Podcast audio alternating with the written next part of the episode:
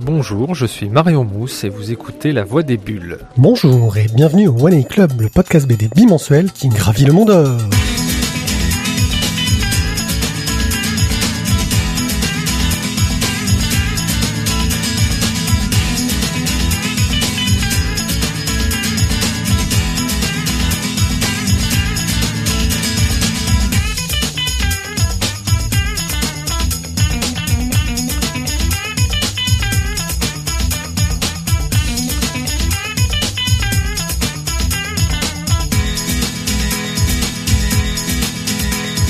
Bonjour à tous et bienvenue dans ce nouvel épisode du One A Club, notre 101e épisode. Ouais Vous venez d'entendre la voix suave et qui fait rêver De Kevin. de nombreuses filles la nuit, de Tizak. Salut Tizak Salut, non mais c'est les moi qui rêve des filles en fait, Pierre. vous, vous sentez cette peau pleine de boutons, Et le ses des cheveux excès de gras. sébum. Ouais.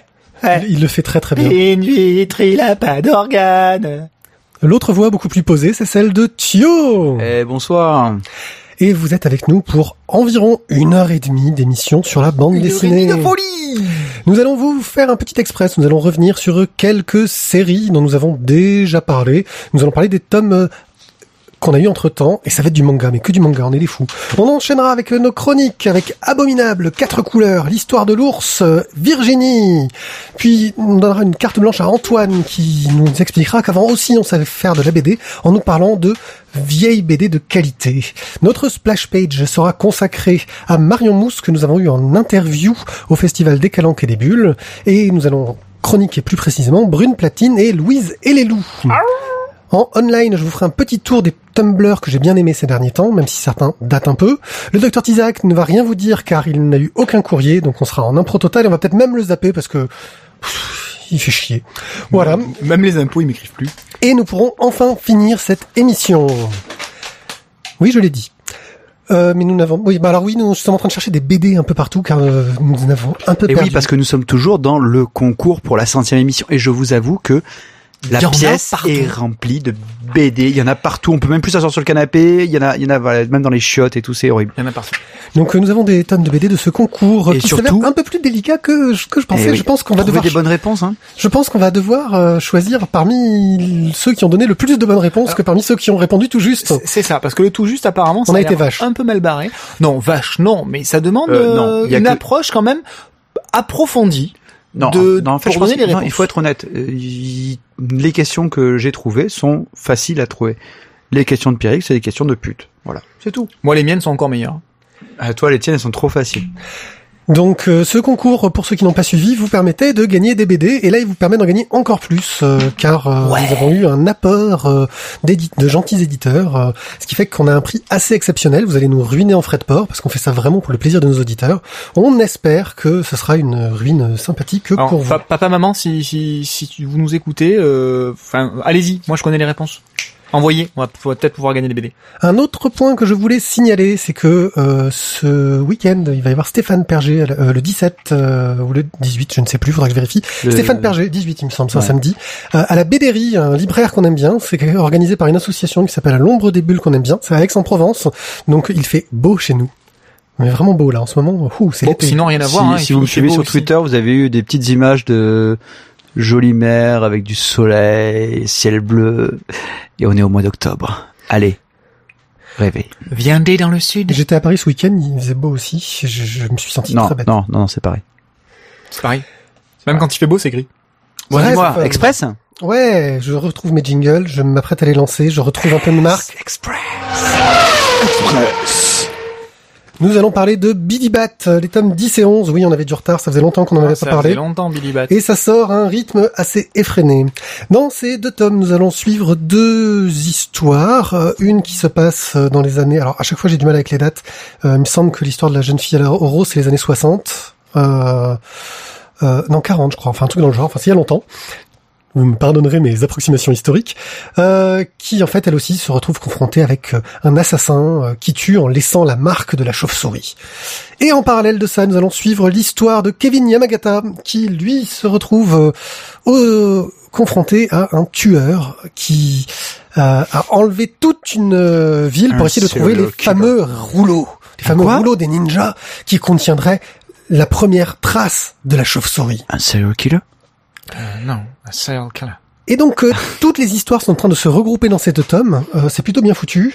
Euh, sauf qu'on arrive à une fin dans le tome 11 où on s'est dit en gros, euh, avec Thio, on était assez d'accord là-dessus. Merde. What the fuck? Soit la suite va être trop trop bien et trop géniale, soit il s'est foutu de notre gueule pendant 11 numéros. Je pense que je connais l'avis de Et il continuera, Matt Manga. il, il continuera au douzième. Je peux pas dire, mais dans l'émission 100, on a longuement parlé de ce genre de situation. Bizarrement, on se retrouve directement confronté. Hein. Je préfère faire confiance car à chaque fois je me fais avoir et je tombe dans le panneau et j'aime ça. Tu tombes dans le panneau et tu rachètes le numéro d'après. Et nous voici avec les nouveaux numéros, donc euh, les tomes 2 et 3, donc du Seinen, la Tour Fantôme. Vas-y, continue à parler, je te règle ton micro. Adaptation donc assez libre du euh, roman La femme dans le gris de Alice Williamson. Euh, petit rappel, donc nous suivons Taishi qui se rapproche euh, du procureur Marubé euh, pour essayer justement de connaître le mystère de la, Oui, de la suis- tour suis- fantôme. Suis sûr de plus près et micro. surtout euh, venger en fait la dernière victime qui était une connaissance à lui. Alors il va toujours être avec son petit copain euh, Tetsuo, euh, qui est toujours aussi zarbe et bon, nous, nous on en sait un peu plus, mais lui ne le sait pas encore. Et ils vont partir en fait pour une pour une île, euh, mener une enquête en huis clos avec une famille qui est à peu près prête à tout pour essayer de garder son pouvoir et ses petits mystères euh, bien bien secrets. Euh, L'ambiance est toujours aussi bien menée, c'est toujours aussi sombre. Euh, une petite euh, nouvelle aventure débute à la fin du tome 2 qui se terminera dans le tome 3 et là on va avoir des choix qui commencent à ressembler à euh, limite à du Walking Dead en fait je trouve dans les dans les choix bien pourris à faire. Oui, il y a, y a vraiment euh, là ouais, en fait chaque tome a un peu son histoire indépendante. Euh, Même si tu as quand même toujours la tour fantôme qui reste en fond. hein. qui reste en fond euh, et je suis vraiment surpris par cette série parce qu'elle part dans des par exemple le tome 2 c'est du polar en huis clos on n'est plus dans de l'horreur Euh, le tome 3 on est dans de l'horreur euh, un peu plus psychologique Euh, Euh, ça finit par de l'horreur gore quand même. voilà il, il arrive à varier un peu les thématiques et ça me, pour le moment sur les trois tomes j'ai été à chaque fois surpris j'ai le tome 4 là qui n'attend qu'une chose c'est d'être lu Ouais. Euh, c'est- Bah, surtout c'est que le, le, le rythme monte vraiment au fur et à mesure je trouve avec euh, avec des, des événements qui à chaque fois te te laissent un petit peu ouais, pantois quoi. Tu c'est vraiment très bien mené et vraiment bien mené. Et surtout ce que j'ai trouvé assez excellent c'est quand même que les, les dialogues euh, sont intéressants et donnent beaucoup de sens en fait à, à vraiment tout ce qui se passe dans le au niveau de l'histoire des personnages. Oui il y a de la finesse dans les personnages Il y a- et il y a- ça ressentit dans les dialogues Bah, surtout c'est que moi je me dis euh, c'est surtout la traduction qui doit être quand même vachement bonne parce que pour qu'on arrive à le sentir sur le français c'est c'est pas mal. Donc vivement donc le, le prochain tome 4 donc on va bientôt lire et surtout sachant que c'est une histoire qui est en 7 ou 8 tomes je crois et qui est déjà finie au Japon. trop bien je le savais pas Hey, tu m'apprends des choses. C'est ça, t'as vu, on- vous avez entendu, on prépare nos émissions maintenant, on est des fous Ouais. Mais nous allons lancer les chroniques, et c'est Sir Tizak qui se lance avec Abominable. Oh la vache, Sir Tizak. Sœur Oui, Tizak. S-O-E-U-R. Et ta sœur, non euh, Donc on attaque avec Abominable. Oula. J'ai perdu un morceau. non, il y a eu un faux Il y a eu contact. un scratch. pas Euh, grave. donc on attaque avec Abominable de Herman, qui est un, une troisième euh, édition, réédition euh, de, de ce recueil de cinq histoires qui, qui mettent en bon, qui mettent en œuvre euh, le- le- l'horreur, la violence.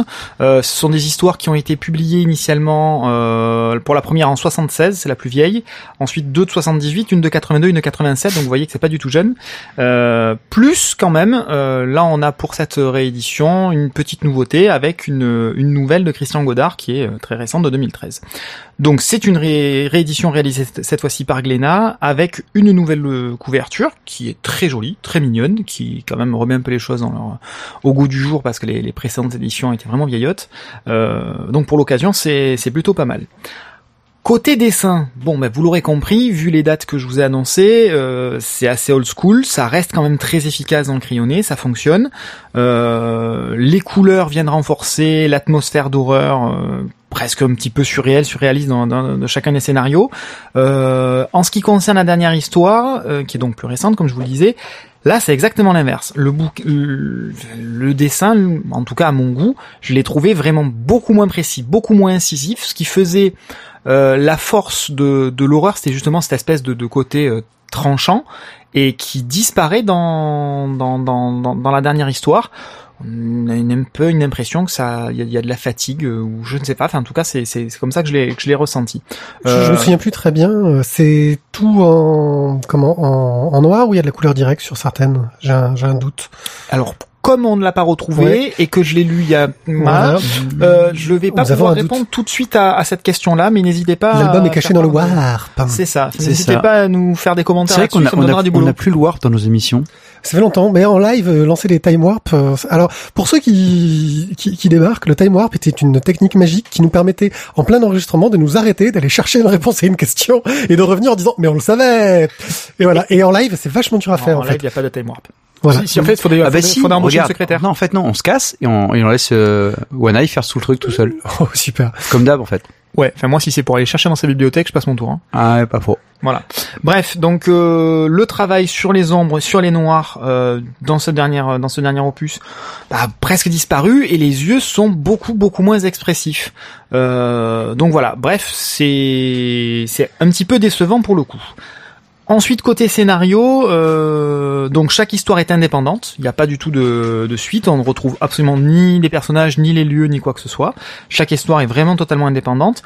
Là aussi, chaque histoire sert à mettre en œuvre euh, et en mettre en lumière l'horreur, la cruauté sous toutes les formes possibles et inimaginables. Et c'est totalement gratuit. Du coup, euh, ça manque un petit peu d'intérêt au global. Ouais, mais c'est de l'histoire d'horreur à l'ancienne aussi. C'était ce, comme ça qu'on faisait un peu ce, genre d'histoire où euh, on sait pas où ça va nous mener, où il y a une petite surprise finale, ou Euh, alors la surprise finale, je, voilà, j'ai dû la rater. Et voilà, moi c'est c'est juste que on a l'impression d'être dans la rubrique fait divers d'un journal, ou mais en, version illustrée. Donc on, on est dans une scène absolument surréaliste, absolument horrible. Il y en a dans tous les coins, il y en a dans tous les sens. On sait pas pourquoi ces horreurs-là se produisent. Et quand on arrive au bout du scénario, eh bien on passe euh, à la nouvelle suivante. Et voilà, c'est un petit peu, c'est un petit peu déroutant. Alors peut-être qu'effectivement pour l'époque ça avait un intérêt, c'était nouveau, j'en sais rien. Ce qui est certain, c'est que 35 ans après, moi j'y trouve pas mon compte. Voilà. C'est- bah disons que je pense c'est vraiment un, un album qui est un petit peu ancré dans son temps et c'est c'est difficile de euh, aujourd'hui de le regarder avec notre regard de lecteur euh, moderne, on va dire, en se disant euh, c'est bien, mais c'est pas non plus. euh, Enfin, moi, je l'ai pas trouvé exceptionnel, euh, clairement. C'est ça. Ça m'a fait, ça m'a fait une moins, une moins grosse claque, tu vois, que Valérian et Laureline. Ouais. Moi, je sais qu'il y a un côté euh, vintage en fait dans ces histoires courtes. Après, c'est un recueil d'histoires courtes qui devait passer Ouais. dans le magazine Tintin, j'imagine. Euh, et je trouve que moi, c'est le truc que j'aime euh, dans ce côté-là, c'est de me dire, c'est des histoires qui étaient faites pendant le- pour du magazine. Alors effectivement, la sortie en album permet un peu d'avoir un côté euh, patrimoine pour se souvenir de ces trucs-là, euh, mais c'était pas fait pour euh, à la base. Et c'est peut-être cet assemblage qui, qui, qui peut paraître un peu hétéroclite. Euh, maintenant, moi, je sais ça, que fait, ça fait un peu artificiel, mais euh, mais euh, quand tu vois, tu prends, enfin, euh, voilà, quand tu m'as fait découvrir Valérian Oui. euh, le dessin est vieux. moins, le dessin est moins claquant pour le coup chez Valérian et Laureline. Ouais, mais du coup, c'est c'est que ça, ça date quand même de la même époque. Et, euh, et moi, j'étais là, j'ai fait, waouh, mais c'était trop bien ce truc. Je connaissais pas. Maintenant, euh, quand j'ai j'ai lu Abominable, ça m'a pas, bof. Ouais, c'est c'est c'est joli, parfois, mais euh, les histoires m'ont pas euh, m'ont pas fait kiffer quoi. Herman, euh, Antoine va nous en reparler tout à l'heure. Euh, justement, il va nous parler d'une série d'Herman, qui a- Jérémia Luc Perry, mon amour. Euh, donc, là, je viens de faire la, ouais, la référence. hein. référence qui déchire. Ouais, je suis comme ça. Non, non, moi, c'est plutôt euh, le fils Cosby quoi. Ouais. Malcolm Mm. Jamal Warner que j'ai vu à Los Angeles. Tu oui Tu l'avais Tu l'as Ouais. J'ai un l'avais, concert. C'est pour qui? Oh, ça va. Euh, c'est pour qui euh, euh, euh, Bon, bah, on va dire pour un étudiant en bande dessinée qui doit euh, voir des, des choses plus anciennes, mais au moins dans une collection où il y aura toujours la couverture intacte. Thio Euh, je pense ouais, faut vraiment avoir envie de pour pour, pour des gens qui ont envie voilà de garder des trucs. Pas, tu vois, tu parlais de patrimoine, voilà, peut-être que voilà, c'est c'est- si on a envie de, de garder des pièces du patrimoine ou de, de- du patrimoine. du pat- Patrimoine. Du patrimoine. Du Poitrinane. Poitrine. C'est un rapport avec le monde d'or de tout à l'heure, celui-là. On en a des super héros, mais celui-là, il va falloir le sortir quand même. hein. C'est quoi son super pouvoir, allez C'est une super héroïne. Oui, Elle peut t'étouffer. ou te réconforter. C'est au choix. Bon Mathieu, vas-y, finis ta phrase. Donc du coup pour les personnes voilà qui ont envie d'avoir des, des, des vieux bouquins, peut-être se faire une petite Madeleine pour certains, je pense. Et puis les fans d'Herman aussi, ceux qui aiment cet auteur-là, qui veulent voir un peu ce qu'il pouvait donner sur des histoires courtes. euh, Il y a un petit moment. Voilà. Euh, je n'ai pas demandé s'il y avait des réactions euh, dans la chatroom. Euh, Je vais y beaucoup- euh, Randall Flagg a beaucoup aimé Poitrine Man, Hook. Hook? Nous dit euh, patrimoine mais presque, juste des moines bicois. Euh, comme d'habitude, euh, Comme d'habitude, je suis au taquet, un d'affût de suite, je dis un truc, c'est une connerie. Oh, il y a Randall qui gribouille en direct. euh, et J'ai viré le lien vers sa, sa chaîne sur le truc parce que je pensais qu'il ne le ferait pas aujourd'hui. Euh, Eh ben bravo. merci euh, Randall. Allez jeter un œil à son dessin. Euh, va falloir que tu ailles y jeter un œil pour qu'on puisse le voir. Je vais y jeter un œil. Nous allons donc maintenant parler de Quatre couleurs. Quatre couleurs est un album de Blaise Guinin aux éditions Vraum. Donc euh, c'est un album qui nous raconte l'histoire de deux étudiants qui décident d'échanger leur identité pour réussir leurs examens. Parce qu'il y en a un qui est bon dans une matière, l'autre qui est bon dans l'autre. Et ils vont croiser quatre filles, euh, quatre filles, chacune étant associée à une couleur. Alors il va y avoir euh, et un des personnages qui a échangé va fantasmer sur chacune d'elles ou, ou pas. Il va y avoir son ex qui l'a traumatisé quand il était jeune, qui le déteste, mais il sait pas pourquoi, parce que lui, il s'en souvient vaguement. Il va y avoir euh, sa prof, euh, la copine d'un autre, euh, et la quatrième, je ne sais plus. Celle qui croise à la bibliothèque. Celle qui croise à la bibliothèque, voilà. Donc, euh, et on va suivre l'histoire de ce tricheur qui joue sur son identité et qui se retrouve bien entendu empêtré dans ses mensonges au fur et à mesure. Euh, c'est- cette bande dessinée est un exercice de style parce que Blaise Guinin, il avait déjà fait d'autres albums avant dans des styles un petit peu plus euh, euh, qui me faisaient penser un peu à du Bill Watterson dans Georges et la mort ou En attendant que le vent tourne que je n'ai pas lu, hein, j'ai juste un peu vu ce que ça donnait. Euh, un trait beaucoup plus euh, vacillant, beaucoup plus arrondi que ce trait très carré, très pointu fait entièrement au stylo bic quatre couleurs. Et là, c'est un truc de fou furieux parce que techniquement, c'est génial. Il y a un travail sur euh, les textures qu'il utilise euh, pour donner du relief, du volume, travailler sur les ombres, qui est vraiment pas facile. D'autant plus que l'album, au niveau de l'édition, est très contrasté. C'est-à-dire que euh, les couleurs sont très franches et on n'a pas, comme on peut l'obtenir parfois avec un bic, tu sais, euh, ces couleurs un peu fades ou le, le côté qui a, qui a bavé, etc. J'imagine que ces stylos ont dû baver un jour, qu'il y a des planches qui ont dû recommencer en entier, j'en sais rien.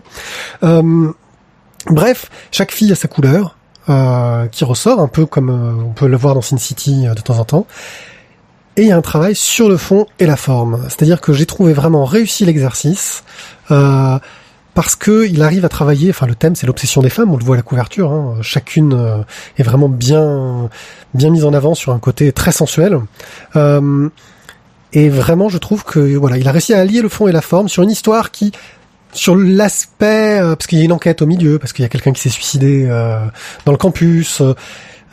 L'aspect enquête est vraiment qu'un prétexte pour euh, enchaîner les, les éléments. Donc la, la chute policière est un petit peu pas, pas fantastique, je trouve. Euh, par contre, c'est vraiment cette relation et la façon dont, dont, dont ce jeune se laisse embarquer par ses obsessions. Euh, et puis, euh, comme c'est un petit con, en fait, c'est le petit con de, de 18-20 ans. euh, voilà. C'est justement ce que c'est ce que moi vraiment j'ai apprécié, c'est que sous le sous l'aspect technique simple entre guillemets, c'est-à-dire l'utilisation d'un outil très basique du quotidien. Même si du coup, non mais non mais ce que je veux dire c'est on prend un outil très basique et on va arriver à faire quelque chose. Enfin, il va arriver pardon à, à, à- avoir un rendu quand même que je trouve euh, excellentissime et j'aurais bien aimé pouvoir faire la moitié du quart, du quart de tiers de ce qu'il fait.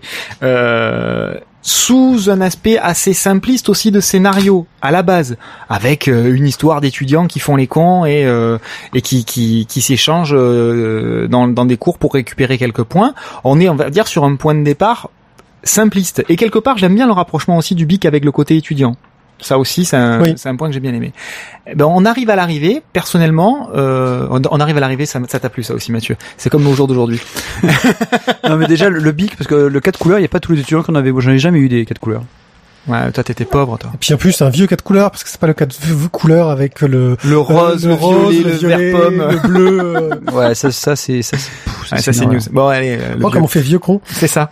Donc Moi, je m'en bref, fous, mes gamins ils peuvent pas écrire les miens. tu Ah. peux, je- hein, pour une fois, je peux finir ma Hein phrase. Oh. T'as vu, c'est toi qui coupes les autres. Bref, tout ça pour dire que j'ai lu l'ensemble d'une seule traite, sans m'arrêter, sans lever le nez du bouquin. Oui, d'une seule traite, sans m'arrêter. Oui. Non mais c'est pour faire durer un peu l'émission. C'est vrai, parce il fait durer. Attends, Attends, dis-moi, mais, oh, tu- mais attends, mais la chronique, on Oh, les périphrases, c'est- on- c'est on ton va- truc, toi. moi, c'est mon, c'est mon kiff, là, si tu veux, on sort des sénatoriales. ah, pardon. Bref. Et donc, tout ça pour dire que, euh, c'est, je trouve, un exercice qui partait d'éléments simplistes et il en a fait quelque chose de, de très réussi. Voilà. Il y a beaucoup d'ingrédients au niveau du scénario, euh, que ce soit biographie, que ce soit roman policier ou même polar noir, parce qu'on est quand même dedans. Ça, c'est très riche finalement à l'arrivée. Voilà. Thio? Euh, bah, d'une part la prouesse d'avoir fait un, une BD avec seulement quatre couleurs et, euh, et donc tout aussi. Il y en a qui font que du noir et blanc. hein. Ouais, mais je trouve que c'est, bah, déjà c'est chiant à tenir à quatre couleurs parce que c'est gros. Là, tu as un truc sexuel, tu as un truc à nous dire. Ouais, j'ai vu ton petit regard. je t'ai regardé parce que je me suis dit il va réagir. Euh, non, moi c'était, je- ouais, je trouve ça vraiment plaisant, plaisant, sympa. Déjà la figure de style, ouais, je te demande déjà de, de se dire qu'on fait un roman graphique avec quatre couleurs, simplement, et, et puis bon, l'histoire simple mais mais efficace. Ok. Moi, Du, du coup, je pense que ça a donné à, à des étudiants que, un peu glandos pour leur dire voilà, si, si au moins déjà tu, tu fais pas tes études, peut-être que tu peux essayer de dessiner. Oh putain, ouais, faut faire acheter ça par les facs. Tu veux pas écouter mon cours? Ok, mais au moins tu t'entraînes à dessiner. Voilà ce que ça peut donner du con. donc voilà, c'est un beau volume de 16 euros aux éditions Vraum que moi je, bah, je recommande euh, à la fois euh, à ceux qui aiment les histoires de, de relations et à ceux qui aiment les exercices de style euh, oubapesque. Ou bah pesque, c'est ça. Et puis c'est une jolie petite édition, l'air de rien, en petit format là. C'est euh, c'était très agréable. Nous allons donc euh, des réactions euh, à côté dans la chatroom. Euh... Non, des commentaires simplement sur la, la, la- la prestation de, de dents dans Soda. Dedans, dans Soda. C'est pas grave, on- je, te- je te ferai un sous-titre tout à l'heure avec des petits panneaux, tout ça. Ok, super. Avec Kev Adams. C'est ça. Et dans dans euh, Camelot. Dans Dans. Ouais, ok. Ah, Hirocorp. Ouais. Ok, donc tu nous parlais d'un d'un gros volume. Alors là, Ouais. moi, je te sors un, un vrai gros volume, un truc un peu monumental. Non, ça, ça s'appelle Euh, un calporte. Ouais, mais ça, c'est non, non. Ouais, c'est- quelle armoire c'est- normande. C'est monumental et c'est pas seulement par le nombre de pages. Euh, je vais vous parler donc de l'histoire de l'ours, paru chez Futuropolis de Stefano Ricci, euh, qui nous conte une histoire. Euh, à la croisée des chemins entre le conte, le fait divers pour l'histoire de l'ours, et, et un petit sentier sur le côté, un petit peu en, un petit peu en côte, qui, qui nous ferait peut-être penser à, à un petit délire hypnotique euh, psychédélique des années 70, mais Sous la, acide, hein. la couleur en moins. C'est ça. Voilà. De l'acide triste. Le, le trait de, voilà, de Stefano Ricci, c'est un trait qui est vraiment très très sombre euh, et pour autant lumineux. Voilà, moi j'ai eu, j'ai eu l'impression en fait d'être euh, euh, comme si voilà, il- j'étais en train de descendre dans une mine, mais vraiment qui, qui voilà, où il fallait vraiment que j'aille tout au fond, vraiment dans le noir le plus complet, et que j'avais juste des petites lampes qui m'éclairaient de temps en temps. Quoi. Euh, c'est c'est long, ça fait quand même 430 pages euh, d'une histoire qui est, comme je vous l'ai dit, un mélange de beaucoup de genres. Euh, moi, ça m'a alors je, ça va être compliqué à dire, mais ça m'a pas déplu. Ça m'a même plu, mais j'aurais du mal à vous exprimer en fait en quoi exactement ça m'a ça m'a emballé. On va peut-être partir sur le côté formel déjà. Donc déjà c'est un pavé et ensuite chaque page est un dessin euh, complet, euh, voire des doubles pages. Euh, ce sont des doubles pages, pardon, j'allais dire. euh, Toutes des doubles pages. Voilà, ce sont toutes des doubles pages. La peinture, c'est de la peinture. On sent la matière, on voit Ah la oui, matière. Il y a franchement un travail euh, Il y a du, je pense de- il y a du relief. ouais. pour récupérer, pour scanner ça. Enfin, je pense qu'il y a un sacré boulot et puis pour le, le rendre derrière. Et un petit commentaire au-dessus. Mais le commentaire est souvent en décalage avec le dessin. Et on va suivre une balade d'un mec justement qui raconte cette histoire de l'ours. Moi, j'avoue, j'ai trouvé ça. Pourtant, j'aime les trucs un peu barrés, mais j'ai trouvé ça suffisamment ardu pour pas réussir à le finir. Euh, je sentais un potentiel, mais à chaque fois, le bouquin me tombait des mains, peut-être parce qu'il est très lourd. Euh, alors que, oui, J'ai voilà. tu- Non, attends, non, non, non, c'est dégueulasse. Et il y a Sortiza qui, qui me regarde, qui me fait des trucs avec des mamours et tout, et du coup c'est ma faute. Ouais. Ouais, vas-y, regarde, regarde tes textos. toi. Non, je regarde pas les textos, je regardais ce qu'il disait dans la chatroom. Et donc euh, voilà, donc c'est un bouquin qui je pense est assez exigeant, euh, qui plaira pas à tout le monde. Moi, euh, c'est pas que ça m'a déplu, mais c'est que j'ai pas accroché. Tu vois, je peux pas dire c'est de la merde, j'ai détesté. vraiment, L'histoire de l'ours, euh, de l'ours blessé, euh, sauvé par le sanglier, euh, les, les lettres qu'il envoie à sa copine. Ou alors l'ours, c'est un espèce de panda dépressif. euh, Tiens, il, fait, il, fait, il, fait, il fait mal, il fait peur hein, quand même le panda. Ben, ouais, mais c'est un ours. Ouais. Ouais. C'est pour qui? Euh, bah, c'est, je dirais pour tous ceux qui ont envie un petit peu d'essayer d'imaginer des trucs, quoi, de, de, de, de, de chercher le message. Voilà, pour ceux, je pense, qui, qui ont, qui ont envie de chercher quelque chose. Ouais. Ouais. Il faut aimer les trucs torturés quand même. Hein? Ouais, mais faut, mais il te raconte. À chaque fois que t'as une petite, des, des, des, des, suivant les images, suivant ce qui se passe, moi ça m'a, ça m'a renvoyé des choses, tu vois. C'est, pour moi, j'ai trouvé une histoire derrière, un message, Ouais, comment envoyer le truc. Vraiment. Mais, mais je suis d'accord que dans l'ensemble, ça fait un truc qui est assez décousu, un truc qui est ardu à, à- oui, 430 pages. Voilà, c'est ça. Ce que j'allais te dire, c'est qu'il y a 430 pages. C'est un petit peu comme quand tu vas voir une l'expo d'un peintre, ok, ou une même une expo photo, hein, et où tu es quand même dans de dans quelque chose de relativement cérébral. On n'est pas en première lecture simple. Et le premier, le deuxième, le dixième tableau, ça te laisse le temps de rentrer dans l'univers. Euh, 215 tableaux, ça commence à faire beaucoup. Voilà. Ouais, mais justement, il faut bien que que tu aies de la matière pour bien rentrer dedans. Mais je pense que c'est le genre d'album sensoriel, c'est-à-dire que tu vas, tu vas avoir un lien qui va se faire avec l'image, avec ce que tu vas lire, qui, qui, qui va vraiment essayer. Visiblement, il y avait aussi une expo qui était faite à, à Paris euh, bah, au début d'année, donc là c'est trop tard pour maintenant. C'était arrêté en février, mais je pense justement des euh, des tableaux qui ont fait euh, l'histoire de l'ours. Il y avait un sacré nombre de tableaux. Je sais pas Bah, quel je, sais, je sais, je sais pas à quoi ressemblait l'expo, mais euh, ça doit être sympa. Voilà, donc euh, l'histoire de l'ours de Stefano Ricci chez Futuropolis. Euh, alors ça y est, j'ai enfin compris euh, le dans dans Soda, alors rien à voir avec Kev Adams. C'est donc que Hazardov est en train de lire le dernier Spirou dans lequel la bande dessinée Soda est enfin repris après 9 ans d'absence et que c'est Dan, l'ancien assistant de Jean-Ry, qui reprend la série et il nous dit donc que le nouveau dessinateur est pas top et franchement ça me déçoit beaucoup car je mets beaucoup de... Je, de- de- je, je l'attends Euh, ce truc. Parce que Soda, il est fan. Pas de celui de Kev Adams, on est d'accord. Voilà. Virginie, une histoire qui sent la colle Cléopâtre et que je n'ai pas dans les mains, mais je m'en souviens suffisamment bien pour pouvoir vous en parler, car je l'ai lu deux fois. J'ai lu deux fois, car je l'ai lu une première fois sur Internet, sur le blog de Keck, lorsqu'il l'a diffusé. Keck euh, est un illustrateur euh, qui n'est pas un illustrateur car c'est un codeur. Vous avez entendu notre interview de lui dans notre émission spéciale des Calanques et des Bulles où on revenait un peu sur cette histoire. Un jour, en gros, parce qu'il fréquentait plein de dessinateurs, parce qu'il avait bossé euh, sur le site du psychopathe qu'il avait rencontré, euh, enfin, il était rentré dans le milieu de la BD entre guillemets, euh, il s'est décidé à se mettre à raconter une histoire qui lui est arrivée, légèrement romancée. Et donc il a raconté cette histoire-là euh, en commençant à apprendre à dessiner, mais sans aucune intention euh, éditoriale derrière. Sauf que ça a plu à beaucoup de gens et que l'histoire est sympathique. En fait, euh, Keck euh, avait une amoureuse d'enfance et il a complètement perdu le contact et un jour il décide de le retrouver avec euh, cette jeune fille. Il y a plein d'histoires de rendez-vous manqués Euh, et surtout que Keck, quand on lit son enfance, c'est le codeur, tu sais, t'as toujours l'image de l'informaticien euh, qui Tu sais que fait- j'étais avec toi pour l'interview. voilà, ah oui, voilà. Euh, qui se fait taper euh, dans la cour, mais tu t'en souviens bien alors. Bah, lui, c'était lui qui tapait les gens plutôt. Euh, et donc, bah, il a un petit comportement de, de, de, de sale gosse, quoi. Ce qui fait que ça se passe passe pas forcément bien. C'est une histoire pleine de nostalgie, moi que j'ai trouvé très jolie, même si effectivement le style de Keck euh, est très très très approximatif parce que on voit qu'il débute dans, dans le dessin. Euh, ce qui veut pas dire que c'est moche, que c'est inefficace, mais on va pas lire ça si on veut, euh, si ce qu'on cherche c'est à lire le nouveau Black Sad. Euh, voilà, moi je trouve que ça colle bien. Euh, puis le style colle bien à la naïveté de l'histoire, c'est-à-dire que sur un récit plus euh, adulte, euh, ça passerait pas du tout. C'est ce que j'allais dire, c'est-à-dire qu'on a, on, on est dans un style qui correspond au scénario. Sur un autre type de scénario, ça, ça serait effectivement très compliqué.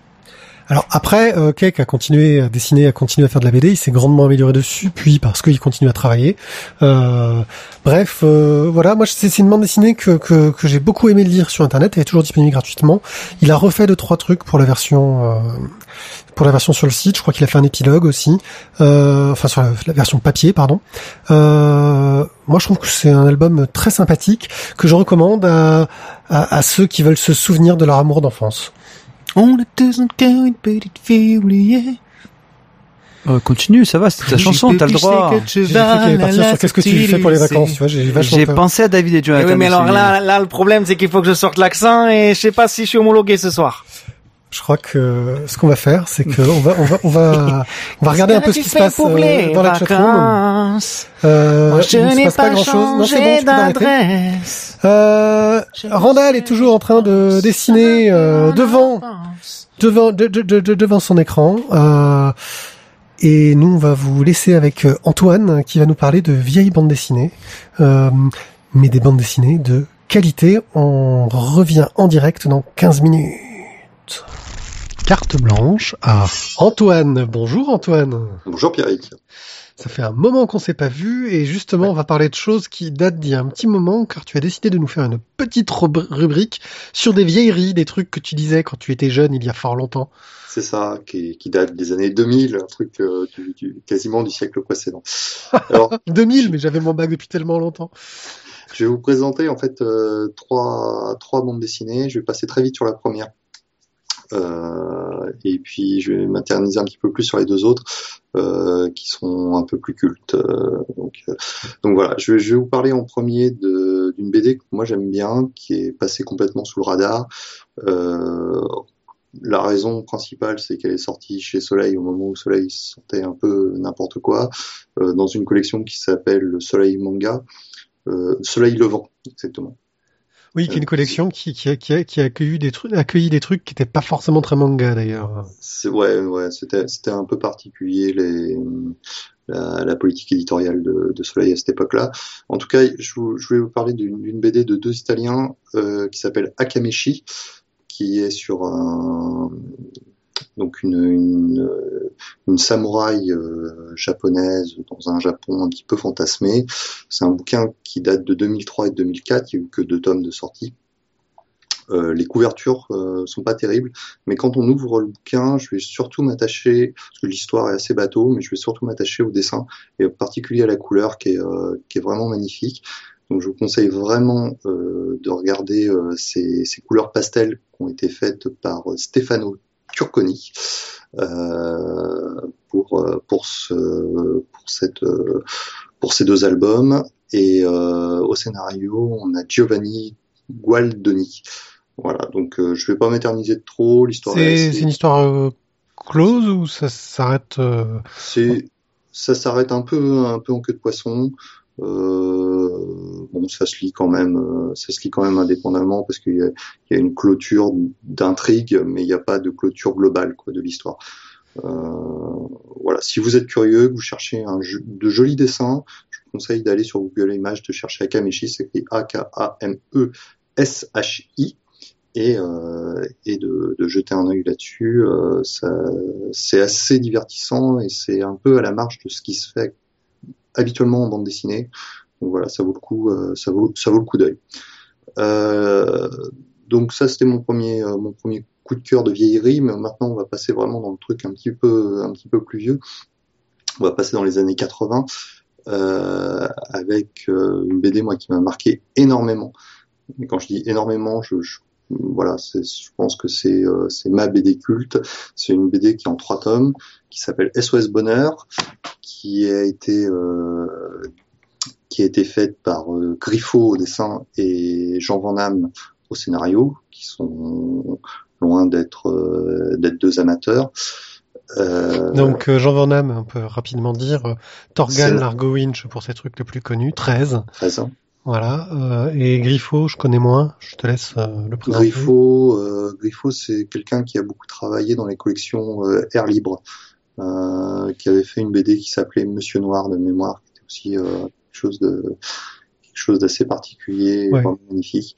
Air Libre, c'est un peu la collection qu'on pourrait affilier au roman graphique de chez Ouais, Dupuis. c'est ça. C'est c'est un auteur qui est très euh, qui est très roman graphique. Donc j'espère que j'ai pas de conneries quand même sur. qui contenait le superbe Histoire sans héros de Vanham et Dany. Ouais, si je ne me fait. trompe pas. Tout à fait, je crois aussi. Euh, donc SOS Bonheur, c'est quoi? C'est une bande dessinée de, de politique fiction. C'est- Ça se base plus ou moins sur le roman 1984 de George Orwell. En fait, le, le principe, c'est que c'est euh, c'est trois volumes. Les deux premiers volumes sont des nouvelles. Et le troisième volume est une est un y a donc il y a plusieurs nouvelles dans chacun des deux premiers volumes. Et le troisième volume est un, une histoire complète qui euh, regroupe tous les personnages de toutes les nouvelles et en fait euh, donne une cohérence complète au récit. Euh, moi, la première fois que j'ai lu ça, j'avais lu en bande dessinée que Astérix, Tintin, voilà, qui Gaston, euh, des Franquins, qui sont des BD qui sont quand même de référence et de très très bonne qualité, mais qui étaient pas, qui étaient de la BD d'humour. Et la première fois que j'ai lu SOS Bonheur, je me suis dit on a le droit de faire ça en bande dessinée, mais je, je le concevais même pas. J'ai dû le relire plusieurs fois pour pour être sûr que que c'était de la bande dessinée quoi. Tellement ça me paraissait euh, ça, ça, me paraissait être une charnière euh, de ma culture où je me suis dit là j'ai passé un cap où euh, je verrai plus la bande dessinée de la même façon quoi. C'est sûr et certain. L'histoire est absolument géniale. Euh, elle ne elle ne vieillit pas dans les années. Parce que là, tu me dis que c'est de l'anticipation. Euh, on a un risque d'avoir euh, du formica punk, comme dirait Boulet, vu, Ouais. l'année dans sa date. Euh, au niveau de, l'imagination du, du futur, etc. C'est quelque chose. euh, ils n'ont pas été trop loin et ça permet de, Non, de tenir alors non, non, c'est pas c'est pas du tout euh, ça ça va pas du tout trop loin. Il n'y a pas du tout de, de nanomachines et autres délires science-fiction. C'est très terre à terre au contraire. C'est une société qui est le, le- les, les- c'est plutôt le fantasme de l'intelligence artificielle. Euh, voilà, avec euh, par exemple la- les on a estimé que l'homme était faillible et que le- les lois devaient être rendues par un ordinateur. C'était quand même vachement plus simple qui calculait tout, tout un tas de, de paramètres par rapport aux fautes que tu as effectuées et donc qui en sortait euh, la peine la plus adaptée. Euh, jusqu'au jour où euh, cette, ce fameux ordinateur de justice sort pour quelqu'un qui a volé des médicaments pour sauver ses enfants, euh, sort la peine de mort. Et là, euh, les gens, les, les, les- la police, les, êtres humains qui sont dans ce tribunal restent quand même très perplexes. Et, euh, et en même temps, ils se disent bah oui, mais on peut pas, on peut pas dénigrer ce, le, le pourquoi du comment euh, de toute notre tout notre système est basé là-dessus. euh, on on va être obligé de suivre. Quoi. C'est c'est amoral, mais c'est juste quoi. Voilà, c'est ça. Et, euh, et tout est comme ça. Il y a, euh, c'est c'est beaucoup sur la société. Il y a notamment une histoire où le, où, où ils expliquent que les personnes partent en vacances. Alors tout, tout le monde a un travail, tout le monde a un toit, tout le monde part, part en vacances, mais suivant euh, où tu te trouves dans la société, euh, bah, tu as plus le droit de partir à la mer quand il fait beau ou pas. Donc là, on suit un moment, on suit un héros qui part à la mer en novembre. Et donc, euh, ces enfants sont obligés de faire des châteaux de sable euh, alors qu'il pleut, euh, qu'il pleut à verse, quoi, sur la plage. C'est noir ou il y a un peu de, de cynisme et d'humour? C'est, très, non, non, c'est très, c'est très noir. Il y a pas beaucoup de, il y a pas beaucoup de second degré.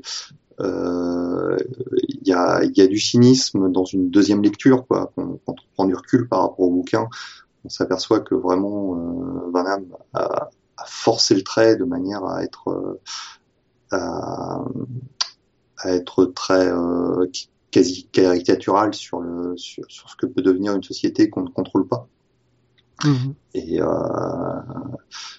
et qui est euh, et qui part qui part vraiment n'importe n'importe comment quoi. Et, et les et certains êtres humains là-dedans se retrouvent pris dans des injustices d'un système qui est qui est préétabli euh, qui est censé être le même pour tous. Et euh, et ces humains-là décident de se rebeller un petit peu contre le système chacun à leur niveau et chacun avec leurs moyens.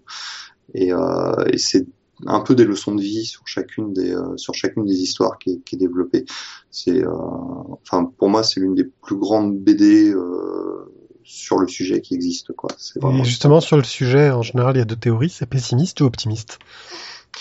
euh, ben je vous laisse lire J'attendais cette réponse. la, la, la fin est justement euh, met tout en met tout en exergue donc euh, et, euh, et donne une vraie conclusion à l'histoire. Mais par contre, euh, je vous, je vous dévoile pas du tout ce que ça peut donner parce que ça vous gâcherait le plaisir de lecture. Quoi. Ok, il va falloir que je cherche ça parce que tu m'as tu m'as donné envie. Et donc euh, juste pour euh, juste pour info, euh, premier tome sorti en, en 88, dernier tome est sorti en 89 et il y a une édition intégrale. Aujourd'hui, ces tomes-là ne se trouvent plus. Et il y a une édition intégrale chez Air Libre qui doit toujours être, être disponible, qui est sortie en 2001. D'accord. Voilà. Et la troisième BD dont je voulais vous parler, c'est une BD de 1979 pour le premier tome, et dont le dernier tome est sorti cette semaine. Donc euh, autant dire que c'est un auteur qui a su euh, préserver sa série au cours des, au cours des années. C'est Jeremiah de Herman, qui est un, un post-apo euh, dans une dans une Amérique décadente, euh, qui a vraiment, enfin pour moi c'est vraiment le parallèle avec Mad Max alors, ce qui est rigolo, c'est que euh, les deux sont sortis, les, deux sont quasiment sortis en même temps. C'est-à-dire que euh, le Herman a sorti son premier Jeremiah en 79 et Mad Max la, sortie euh, date aussi de 79. Donc euh, donc c'est vraiment c'était l'ère du temps, crise du pétrole. et... C'était ça, ouais. Oui, c'est ça, euh, c'est ça, c'est du monde futuriste dans le post-apo dans lequel le pétrole n'existe quasiment plus et est devenu une source de guerre. C'est ça, et, euh, et en fait, euh, dans Jérémia, c'est euh, une, une, explosion nucléaire. Alors, on ne sait pas si c'est vraiment une, une, attaque suite à une guerre ou un accident nucléaire qui a provoqué la chute de l'humanité telle qu'on la connaissait et qui et qui a laissé euh, les personnes vivre avec euh, avec ce qu'ils ont. Donc Jérémia, il se déplace à cheval euh, avec son, son pote Curdy qui est qui est sur une mule et, euh, et ils vont de euh, c'est un peu comme les, les albums de l'époque hein, c'est pas des suites c'est-à-dire que chaque album est une histoire euh, est une vraie histoire de bout en bout. On retrouve certains personnages qui passent d'un tome à l'autre mais c'est pas euh, c'est pas systématique il n'y a pas d'évolution des personnages ça alors si en ah. plus si. Il arrive à faire évoluer ses personnages les personnages principaux en tout cas les héros euh, dans le temps, euh, mais euh, c'est pas dans un arc narratif global. Ça s'inscrit dans des petits arcs narratifs d'un tome à chaque fois qui, qui se suivent. Mais c'est absolument c'est absolument génial. Pour tous les amateurs de post-apo et de Mad Max c'est un truc c'est un truc à lire. Et en plus ce qui est la qualité est égale. C'est-à-dire que le, le, le, premier tome euh, ressemble quasiment au dernier euh, en termes de en termes graphiques. Il me semble que graphiquement il y a eu un grand changement. Bah, il est euh, Herman est passé à la couleur directe à un moment. Voilà, c'est ce qui me semble. Donc ça, ça a créé le changement. Et, un méga changement très positif parce qu'il est exceptionnel en couleur directe. Ah oui, oui, c'est un auteur, c'est un, auteur extraordinaire. Mais je parlais vraiment au niveau dessin crayonné et ancrage. Euh, son style a quasiment pas évolué au cours, euh, au cours des années. Alors, on aime, on n'aime pas. Hein. Euh, c'est un style qui est quand même très réaliste dans le sens où les personnages sont pas magnifiés. C'est-à-dire que les personnages ont des défauts, les... ils ont du ventre, il y en a qui sont dégarnis, euh, il y en a qui, qui ont des varices, voilà, c'est, ils sont pas et que ce soit des héros euh, positifs, que ce soit des méchants, et ils sont pas, euh, ils sont pas caricaturaux. Ils sont vraiment, euh, ils sont vraiment presque comme tout le monde dans l'environnement dans lequel ça se passe, quoi. Euh, donc, donc voilà, c'est le, c'est mon troisième, c'est vraiment mon troisième. Pour info, cette cette bande dessinée a été librement adaptée en ah série télé. Ouais. Alors, série télé avec Luc Perry et Malcolm Jamal Warner par euh, Straczynski, qui est aussi auteur de BD d'ailleurs. Ouais. Euh, et je vais avouer euh, que j'ai bien aimé.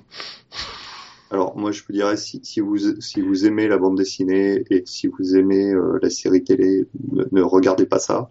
je pense, je pense qu'en fait, mais je pense qu'en fait, euh, le problème de cette série, c'est qu'elle est tellement librement inspirée.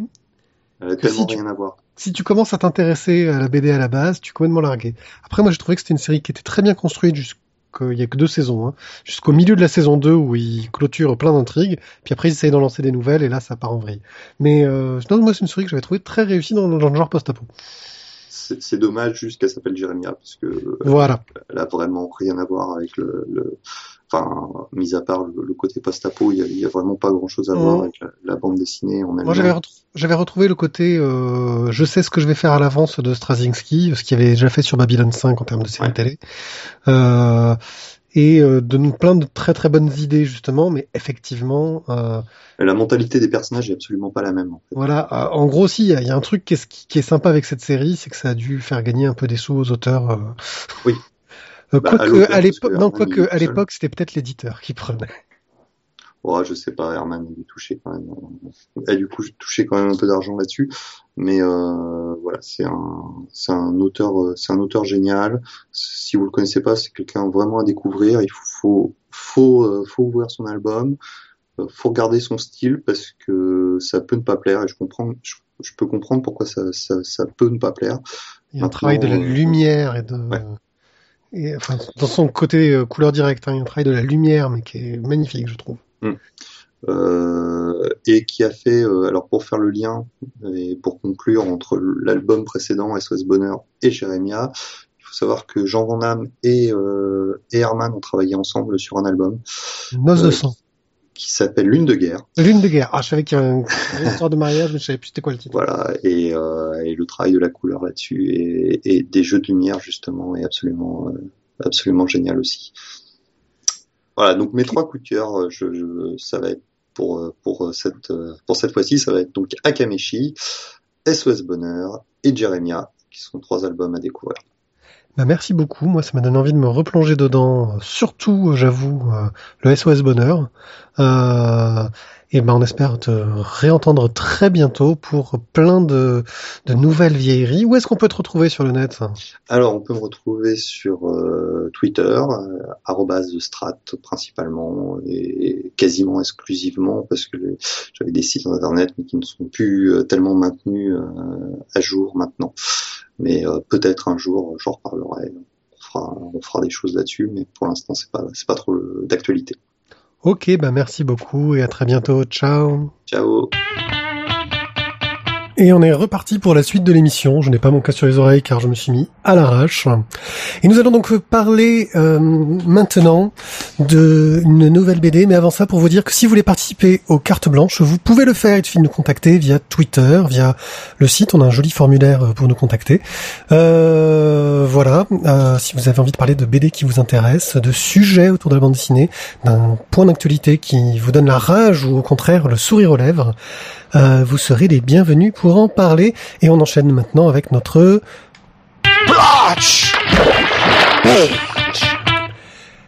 Et nous allons vous parler de Marion Mousse. Marion Mousse, nous avons eu le plaisir de le rencontrer lors du dernier festival des Calanques et des Bulles. Euh, un auteur très intéressant et très sympathique qui venait de sortir deux albums, Louise et les loups et Brune Platine. Louise et les loups qui est sorti dans un contexte un peu particulier, on reviendra dessus tout à l'heure. Mais je pense que pour le moment, le mieux c'est de vous laisser écouter cette fantastique interview qu'on menait de voix de maître mes comparses Thio et Isaac. Vous avez de voix de maître? Hein? Ah bah toujours, hein, toujours. Ok. Au à fond. Bon bah c'est parti.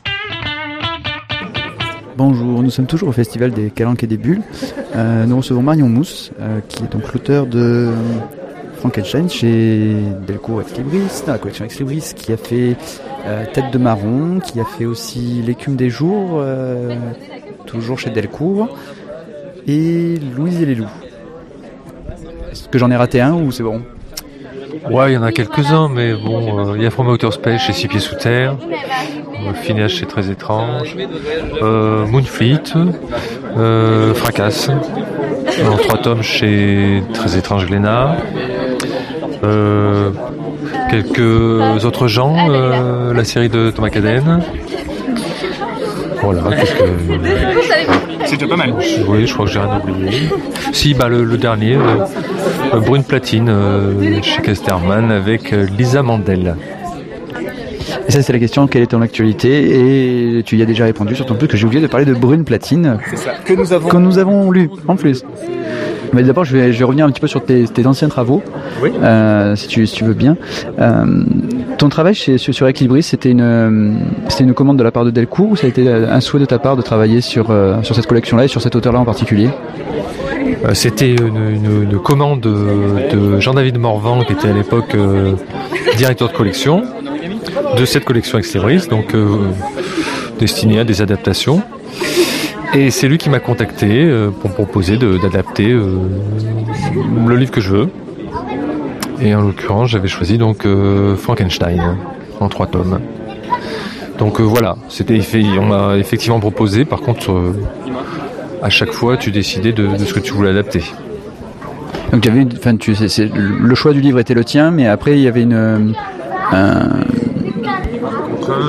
voilà des contraintes de la part, j'arrive pas à retrouver, des contraintes donc de la part justement de, du directeur de collection ou tu avais quand même une, une extrême liberté? Euh, il y avait une contrainte qui était celle de, de, de, Delcourt, plus que du directeur de collection, c'était euh, la fidélité au roman d'origine.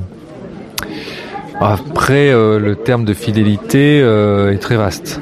On peut rester fidèle à l'esprit et puis et puis euh, faire un truc très libre quoi euh, si l'esprit est là euh, enfin voilà chacun avait sa conception de, de la fidélité. Disons que l'objectif quand même de cette maison d'édition c'était de donner envie de, de, de, lire les originaux. Donc fallait quand même rester dans l'esprit notamment au niveau du texte etc Bon, moi personnellement, il n'y a pas un mot euh, du livre originel qui se retrouve dans ma BD, mais je crois que l'esprit est là. Quoi. J'ai fait des grosses coupures euh, qui ont plus grand intérêt aujourd'hui. Je pense que j'ai le plus gros des travaux, c'est de de, de, de, capter euh, l'intérêt du livre et, et là, là d'y rester fidèle. Donc donc voilà. Et en dehors de ça, on était très très libre quand même. Oui, parce que c'est quand même un, un, gros pavé quand même, Frankenstein. C'est plus de 500 pages, donc euh, faut, faut quand même faire le tri, quoi. Oui, exactement. Et puis il y a des choses qui étaient intéressantes à l'époque et qui ne le sont plus du tout aujourd'hui. Il y a par exemple un passage quand même assez conséquent qui doit faire 100 pages où, euh, où, où, il est raconté euh, les voyages de, de, de, Victor Frankenstein à la poursuite de la créature, notamment en, Mongolie par exemple. À l'époque, c'était un élément euh, que Shelley avait rajouté parce que euh, parce que c'était comme la lune. voilà, c'était vraiment voilà, c'était vraiment pour le côté exotique, etc. Aujourd'hui, évidemment, ça a plus grand intérêt. En plus, il s'est passé pas grand chose. Donc voilà, on délaye comme ça et, euh, on arrive à réduire euh, le truc à l'essentiel. Euh, voilà, mais le plus dur c'était pas vraiment ça. Le plus dur c'était le fait que c'était Frankenstein, c'est que c'est un livre qui a été moult fois adapté, même en BD d'ailleurs. puis surtout au cinéma quoi. Donc on en a des images très et à, ce propos il y a des choses et c'est là où on peut reparler de fidélité que j'ai mis dans le livre comme par exemple l'électricité qui donne naissance à la créature, qui donne vie à la créature. Bon, ça c'est une idée purement euh, cinématographique, ça, ça, vient du cinéma. Ça. C'est une invention euh, des, meilleures adaptations cinéma du, film des années 30 de James Wall. Euh, c'est pas du tout dans le livre. D'ailleurs, dans le livre, il n'y a aucune explication. Si ce n'est, bon, effectivement, la foudre qui s'abat sur un vieux chêne. Là, il y en a qui ont vu justement l'idée d'électricité qui était naissante à l'époque, et pourquoi pas, c'est peut-être ça. Je ne laissé jamais expliquer là-dessus. Et euh, mais voilà, l'idée était excellente au niveau du cinéma. Elle parle à tout le monde parce qu'elle est rentrée dans l'inconscient collectif, donc pourquoi pas l'utiliser euh, Voilà. Euh, donc il y a des choses comme ça. C'est infidèle, mais en même temps c'est fidèle. voilà. Donc le truc c'était d'avoir une, un angle d'attaque, de trouver un angle d'attaque qui soit pas celui des, des autres adaptations BD, ciné, théâtre. Il y Et, voilà. Et moi, euh, euh, la force que j'avais, c'était que j'avais lu le livre très récemment en regard. Je l'avais pas du tout découvert, euh, comme pour la plupart, en, tant qu'adolescent. Donc l'aspect visuel, la créature et tout ça, ce qui nous impressionne le plus quand on est petit, ça m'a parlé évidemment, mais moins que ouais, moins que le, drame que vivait le créateur plutôt que la créature. Et c'est là où j'ai trouvé mon angle d'attaque qui à ma connaissance n'est pas trop exploité, c'est-à-dire qu'on reste euh, vraiment sur le créateur plutôt que sur la créature. Voilà. Voilà, exactement. Qui subit, voilà, toutes, justement, qui subit sa création. C'est pour ça que, que la créature n'apparaît pas dans le premier tome, par exemple. Vraiment, c'était de voir comment euh, tout ça monte chez, chez, chez Victor Frankenstein, euh, et puis surtout le, truc horrible qui va vivre, quoi. Parce que c'est, tout le monde se serait suicidé à sa place, quoi. C'était, c'est pas possible. On peut pas faire pire. Donc ça, c'était vachement intéressant. Et finalement, un angle d'attaque pas très exploité, à ma connaissance, pas du tout. Euh, parce qu'il y a un tel potentiel visuel avec la créature euh, qu'on en oublie. Et d'ailleurs, il y a un truc très révélateur, c'est que Frankenstein, pour tout le monde, c'est la créature. Alors qu'en réalité, euh, elle a pas de nom, c'est la créature. Et euh, Victor Frankenstein, c'est le créateur. Et je pense même d'ailleurs que c'était de toute façon ce qui intéressait Shelley. Elle n'était pas fan de science-fiction particulièrement. Ce qui, enfin, si elle aimait du science-fiction, c'est même elle qui a créé, mais elle n'était pas fan spécialement de, de, créatures pour faire peur, etc. Ce qui l'intéressait, euh, c'était euh, l'avancée euh, scientifique de l'époque, euh, c'était vers quelle direction allait l'humanité, euh, etc. Donc l'humain, quoi, seulement. Justement, pour rester dans, dans l'esprit de Marie Shelley, euh, tu as fait des recherches autres que simplement la lecture de, de son livre ou tu as pour, pour rentrer un petit peu plus dans sa tête entre guillemets ou dans ses intentions, tu as fait tu as eu besoin de faire des recherches?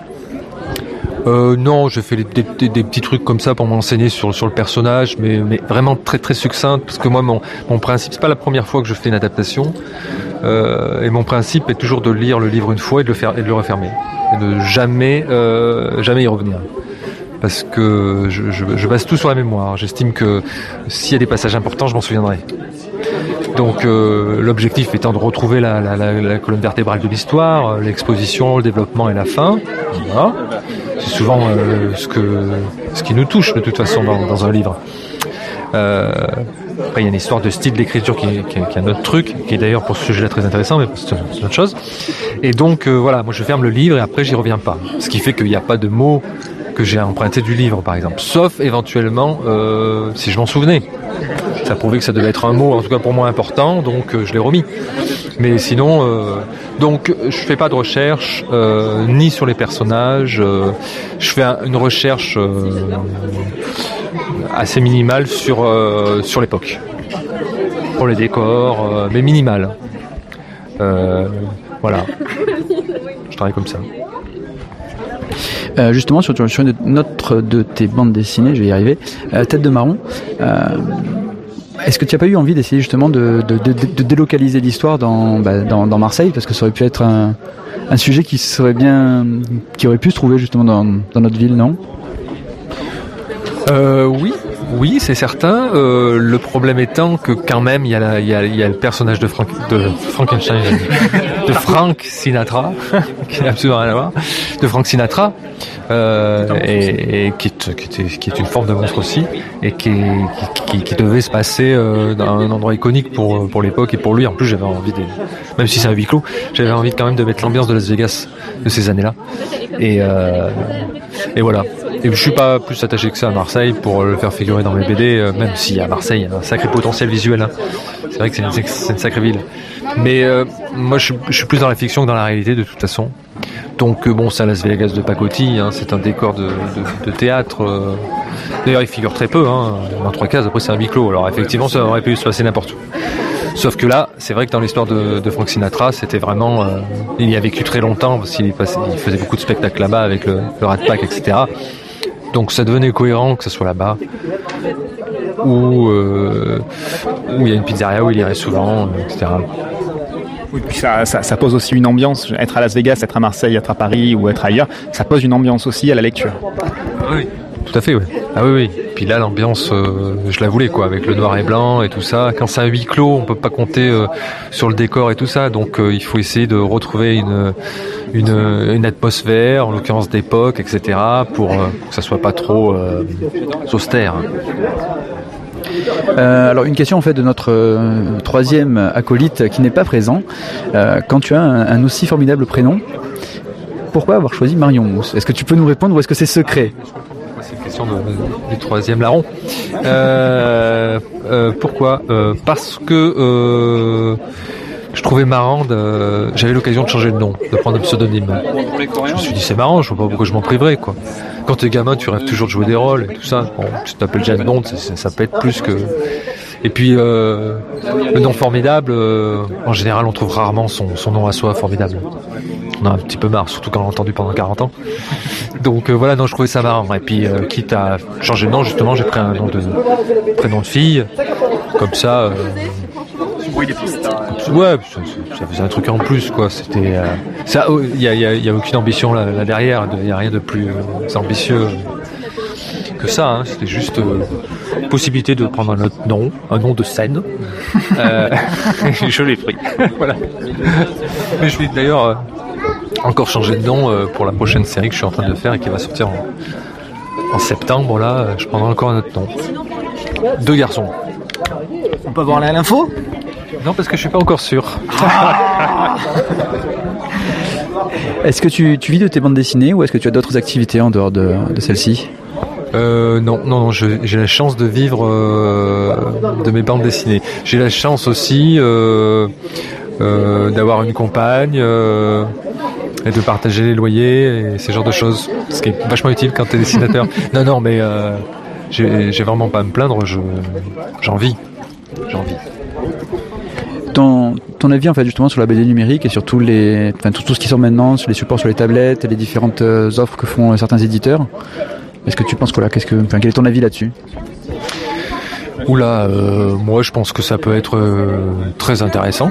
Euh, quand on voit euh, ce que ce qu'arrive à faire le professeur Cyclope, etc., ces genres de sites où on profite, et encore je trouve qu'ils en profitent pas au maximum, mais ils profitent des avantages de l'internet, en tout cas de l'informatique, avec des cases qui sont interactives ou des cases qui vont se construire à mesure que tu lis. ça c'est un truc qu'on peut pas faire sur papier. Moi alors là je rajouterai aussi un fond sonore, j'irai même plus loin. Euh, je mélangerai des matières ou des trucs comme ça. Mais voilà, pour tous ces avantages-là, maintenant, euh, un livre euh, qui existe en papier et, euh, et qu'on se contente euh, de, de mettre sur tablette, ou je vois pas trop l'intérêt. Après, c'est peut-être parce que je suis trop attaché euh, au support papier.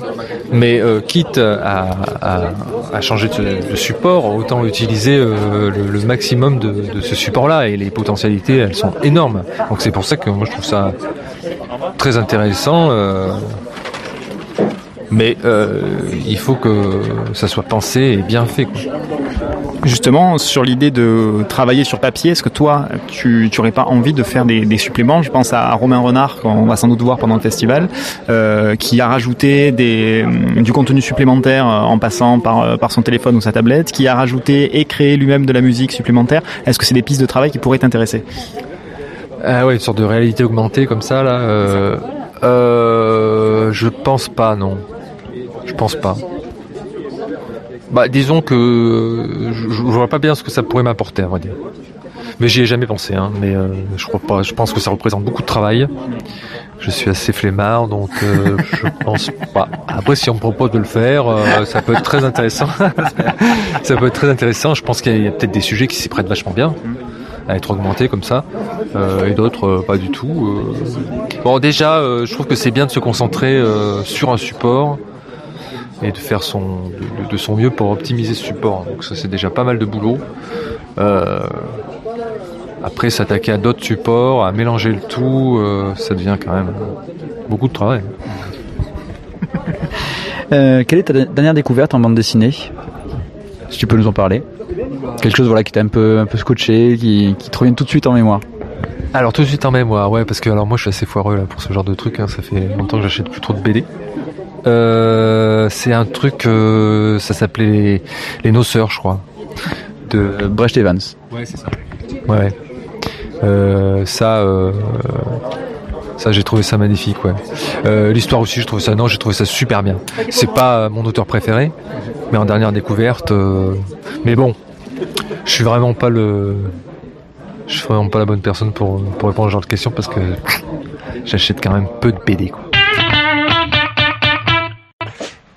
Et nous voilà de retour. Alors on peut déjà faire les premières euh, corrections. Nous n'avons pas rencontré Romain Renard. Et non, Et non. car il était en train de se faire remettre un prix euh, de mémoire. Ailleurs. ça? Ailleurs, du côté de Berlin, truc comme ça. Voilà, ce n'est pas grave. Euh, Nous avons par contre le pseudonyme qu'a choisi Marion Mousse pour son ouvrage suivant. Son Et donc ce sera la question subsidiaire du questionnaire pour gagner les BD. Ah ouais, elle est pas facile à trouver en plus parce que j'ai trouvé mais j'ai ramé. C'est Félix Brune euh, qui a sorti euh, la bande dessinée Les Poilus d'Alaska qui a beaucoup fait parler d'elle et qui a l'air plutôt sympathique. Euh, je l'ai pas lu, mais je- le dessin est vraiment sympa. Et euh, l'histoire a l'air vraiment intéressante. Ça parle des, des, des, des chiens euh, pendant la Première Guerre mondiale. Qui vivait en Alaska Ouais. Je sais pas, c'est Poilus C'est un d'Alaska. sujet pointu, ça. Non, parce qu'en fait la, première non, c'est guerre. des chiens en- d'Alaska. Enfin, je sais pas. Enfin, c'est un truc parce dans le que genre. c'est- la première guerre en Alaska, euh, C'est lié, alors c'est lié 14-18 parce qu'apparemment j'ai vu un truc sur le thématique 14-18 et ils en parlaient derrière et ça parle de chiens, euh, de chiens dans l'armée ou un truc dans le genre. Enfin, ça avait l'air très sympa. Ouais, c'est les Américains contre les autochtones, ça. Ouais. Man Bon. versus, Wild. Alors qui commence? Euh, vois, hein. Euh, Là, je crois que c'était la patate Là-bas, chaude. Mathieu, euh, là-bas. La patate chaude. Non, non, c'est qu'en fait j'avais perdu mes notes. Ouais, bah, heureusement que je suis là. Tu sais que je suis un père pour toi. Elle est Ouais. près du micro. Alors, Brune Platine, enquête en tout genre. Donc on va avoir euh, deux personnages, Brune et Platine. Platine. Euh, alors, euh, Claire qui est donc euh, leur cliente du jour, qui veut retrouver son père, Jean-Paul, et qui va donc confier la mission très spéciale à ces deux... Jean-Paul II Qui va confier donc la mission très spéciale à ces deux femmes. Détective. Jean-Paul II Cette enquête euh, va les emmener en Herzéguie, euh, en une sorte de Yougoslavie euh, post-guerre des Balkans. Euh, une mystérieuse cicatrice sur le cou de Claire n'arrête pas de s'ouvrir et celle-ci recèle bien des mystères. Donc euh, c'est une What a histoire. peach What a Peach, euh, qui est donc paru chez Casterman avec Lisa Mandel au scénario, qui avait, euh, qui a déjà fait aussi par exemple Esthétique et filature, qui a eu un Et prix. Amnésia de la BD féminine. Dessiné par Tanks, il me semble. euh, Aussi dans la collection KSTR. Et Marion Mousse, donc euh, que nous connaissons, vous venez juste d'écouter un petit interview de lui. Euh, alors pour le dessin, ça paraît un petit peu naïf au départ, euh, voire même un petit peu, c'est cartoony, un peu naïf, mais euh, finalement c'est pas mal du tout. Oui, c'est très géométrique dans le travail des, des, des formes, je trouve. Il y a un côté géométrique sur les visages, sur la construction. Oui, euh, après. ouais, Hein? T'es d'accord, Mathieu? Non, mais en fait, c'est que du coup, c'est, c'est voilà, c'est peut-être, mais je trouve que c'est bien d'avoir un petit dessin qui est un peu plus léger parce que ça nous permet quand même de de pas trop tomber dans un scénario quand même qui est très dense, très noir, très sombre, et ce dès les premières pages où on a, moi je dirais très juste pour ceux qui ont lu la, la BD, c'est le vlam. Voilà. Ça, ça m'a quand même, ça, m'a quand même calmé tout de suite. C'était la deuxième page. Hein. Ah, ça met dans l'ambiance. Hein. Voilà, donc on a vraiment une, un, un- je trouve un très très bon polar au niveau du scénario. On, on, on fait vraiment une, une chute dans l'abîme, des petites bouffées d'oxygène de, de happy hour de temps en temps, mais à chaque fois on retombe de plus en plus bas pour finir vraiment noyé. Ouais, c'est du polar très noir à la Bogart, ce genre de truc euh, dans, dans le ton? Euh, dans le ton, oui, mais alors dans l'histoire, je trouve que c'est encore plus sombre. Ouais, sombre et puis puis puis acide. Hein. Enfin, ça fait ça fait mal. Hein. C'est pas c'est pas simplement une espèce de mal-être. C'est voilà, on, on on y retourne et on pique là où ça fait mal, quoi. Alors, Et ce qui est marrant, c'est que les personnages, euh, les, les deux enquêtrices, ont un côté un peu léger dans Bah, léger, un peu très humoristique, un peu sympathique. Enfin, tu vois, on a l'impression que elles contrebalancent ce côté noir, mais qu'elles se font bouffer par euh, par lui. Ouais. Ouais, ouais. Ouais, mais, mais moi, c'est. Je dirais surtout, c'est le côté un petit peu féminin, enfin, des idées un petit peu. le- ce, ce, ce féminisme un peu libre, euh, tout puissant, enfin, où on a vraiment des femmes, deux femmes vraiment qui sont complètement libérées, qui sont maîtres de leur destin et qui, euh, qui au final, euh, bah, s'en prennent plein la gueule, quoi. Et je, je, je, ça me permet de faire une transition magnifique avec Louise et les loups, parce que justement, je, c'est, c'est, c'est, beau. c'est beau. C'est, tu vois, c'est, c'est totalement im- improvisé. On discutait euh, en off tout à on l'heure. l'avait préparé, du- je suis sur la transition. là. Mais non, tu regardes, tout- tous les deux on discutait justement en off du côté un peu, euh, enfin pas féministe, mais justement non féministe, mais quand même comme ça du choix du prénom, du machin. Et quand on attaque Louise et les loups, on est à fond justement dans cette dans cette idée de liberté euh, de, de la femme. Euh, effectivement, ces, ces, ces, ces- ces protagonistes dans Brut Platine sont au-delà des conventions, au-delà des normes, au-delà des codes, et elles sortent franchement de leur case habituelle, quoi. Clairement. Donc on attaque avec Louise et les loups et Louise et les loups donc euh, pour faire un pitch ultra bref, ultra light, euh, c'est la biographie de Marie-Louise Brooks, euh, actrice égérie et icône des, des studios euh, américains hollywoodiens euh, des années folles. Le Et- loup le, le, Le loup le loup, oui, Le c'est moi. Et sauf qu'elle, elle a pas bossé pour Cacarel. Et donc carrière. C'était une blague pour les vieux qui aimaient les nuls. C'est ça. Non, j'attends mon père. Et j'attends ma sœur, pardon. Et donc euh, carrière cinématographique extrêmement courte de 1925 à 1938, sachant qu'en plus là-dedans euh, il y a une partie qui n'est même pas une carrière hollywoodienne. Et justement, euh, c'est la carrière européenne où elle a sorti son le fameux loulou de, de Pabst qui est resté dans les annales. Donc euh, Pabst, grand réalisateur de l'époque, euh, à l'époque où Hollywood c'était un petit truc qui montait, qui démarrait quoi, hein, et que l'Europe était encore au sommet du cinéma. Donc, euh, donc le, no- notre cher Marion Mousse, plutôt que de nous proposer une biographie très classique avec des dates, des événements marquants et, des titres de films, ben, il est parti sur une biographie de Louise Brooks sous, sous la forme de témoignages, aussi bien masculins que féminins. Et euh, les témoignages féminins d'ailleurs sont pleins de rancœur. Hein. On est vraiment dans la, la- la- un petit peu le stéréotype de, de la nana. Hein. ah bon? Oui, quand même. Ah, je les ai pas trouvés trop aigris, moi, non, ça pas trop allait. aigri, ça va, ça va. Ça, ça me fait un peu tant penser aux, aux deux vieux dans le Muppet Show, tu vois. C'est ça, mais avec un côté très sexiste en fait. Hein. C'est Voilà, C'est ça. Donc sexiste entre nanas, voilà. Et Bah, comme les femmes elles savent le faire c'est entre ça, elles. savent bien le faire. Ça. Et les mecs, euh, comme ils savent C'était très sexiste aussi. ça. Non, non, non, Alors, attends, attends, attends. Et tous les deux, on travaille dans des milieux très féminins. Et Oui, je peux te dire que les femmes entre elles, quand elles parlent, franchement, entre hommes, on est vraiment des gentlemen. C'est ça. Quand, quand t'as des copines comme elle, bah t'as pas besoin d'aller chercher plus loin pour les ennemis. Hein. C'est, c'est déjà pas mal. Euh, les mecs, bon, eux aussi prennent leur couche, hein, parce que ils sont eux aussi dans le, un petit peu dans le stéréotype. Ah, ben, ils Euh, pensent qu'avec le, bah, l'orbite, quoi. Ouais, mais il faut quand même qu'ils tirent mot bien la, lâché. il faut, faut, faut qu'ils, qu'ils tirent bien la couverture à eux. Hein. Donc c'est une grosse cacophonie de vieux coqs euh, sur le retour. euh, et moi je, et moi je. Et c'est grâce à moi qu'elle est devenue importante. Et c'est grâce à moi que machin. Et moi j'ai été son amant. Bon, sachant qu'ils ont juste tourné une scène de 14 secondes dans un film qui se sont croisés dans un couloir. Enfin ce genre, de, ce genre de, de situation un peu, un peu à la con. Ouais, mais on a vécu une, une histoire d'amour très très intense. C'est ça. C'est ça. Donc concentré d'histoire d'amour en 20 minutes. c'est ça. Ou en 14 secondes. ou en 14 secondes, ça dépendait de la forme du jour. Et ah, c'est moche. Et donc voilà, bref, donc on part sur euh, sur sur cette forme qui sur le fond peut être très sérieuse et sur la forme apporte beaucoup de, de, de légèreté. Cette forme qui sur le fond et qui sur la forme. Non, vas-y, continue. Tu réécouteras au montage. Mais on est en direct, merde. Euh, bon, ce qui ce qui ressort de, de ce petit tour d'horizon, c'est que où on croise bon la colocataire, la fameuse amie euh, Mary John Burns, euh, on n'invente pas le nom, on est un peu dans les Simpsons, euh, les danseuses qui lui en veulent à mort, euh, les vrais faux amants, les producteurs, les simples employés qu'elle a pu croiser dans les hôtels. Bon, mais c'est une espèce de combat quasi quotidien pour euh, pour qu'elle conserve sa liberté, sa liberté de de choix pour tous les jours, sa liberté sexuelle parce que pour l'époque elle est elle va bien au-delà de tout ce qui peut se euh, sa liberté de, parole, d'expression et de son mode de vie.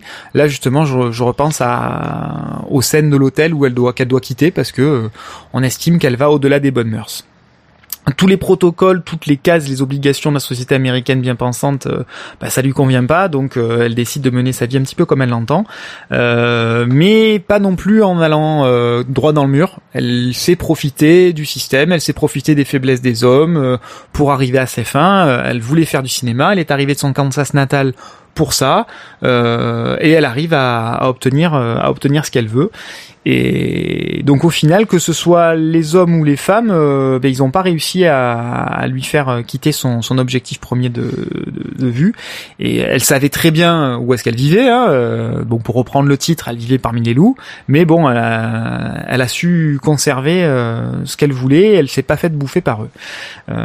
Et d'ailleurs, ben voilà, au jour d'aujourd'hui, on continue à parler d'elle. Elle a réussi à mener sa barque. Et encore une fois, je reviens là-dessus. Elle a pas fait beaucoup de films. Et elle a pas eu une carrière non plus pendant des années.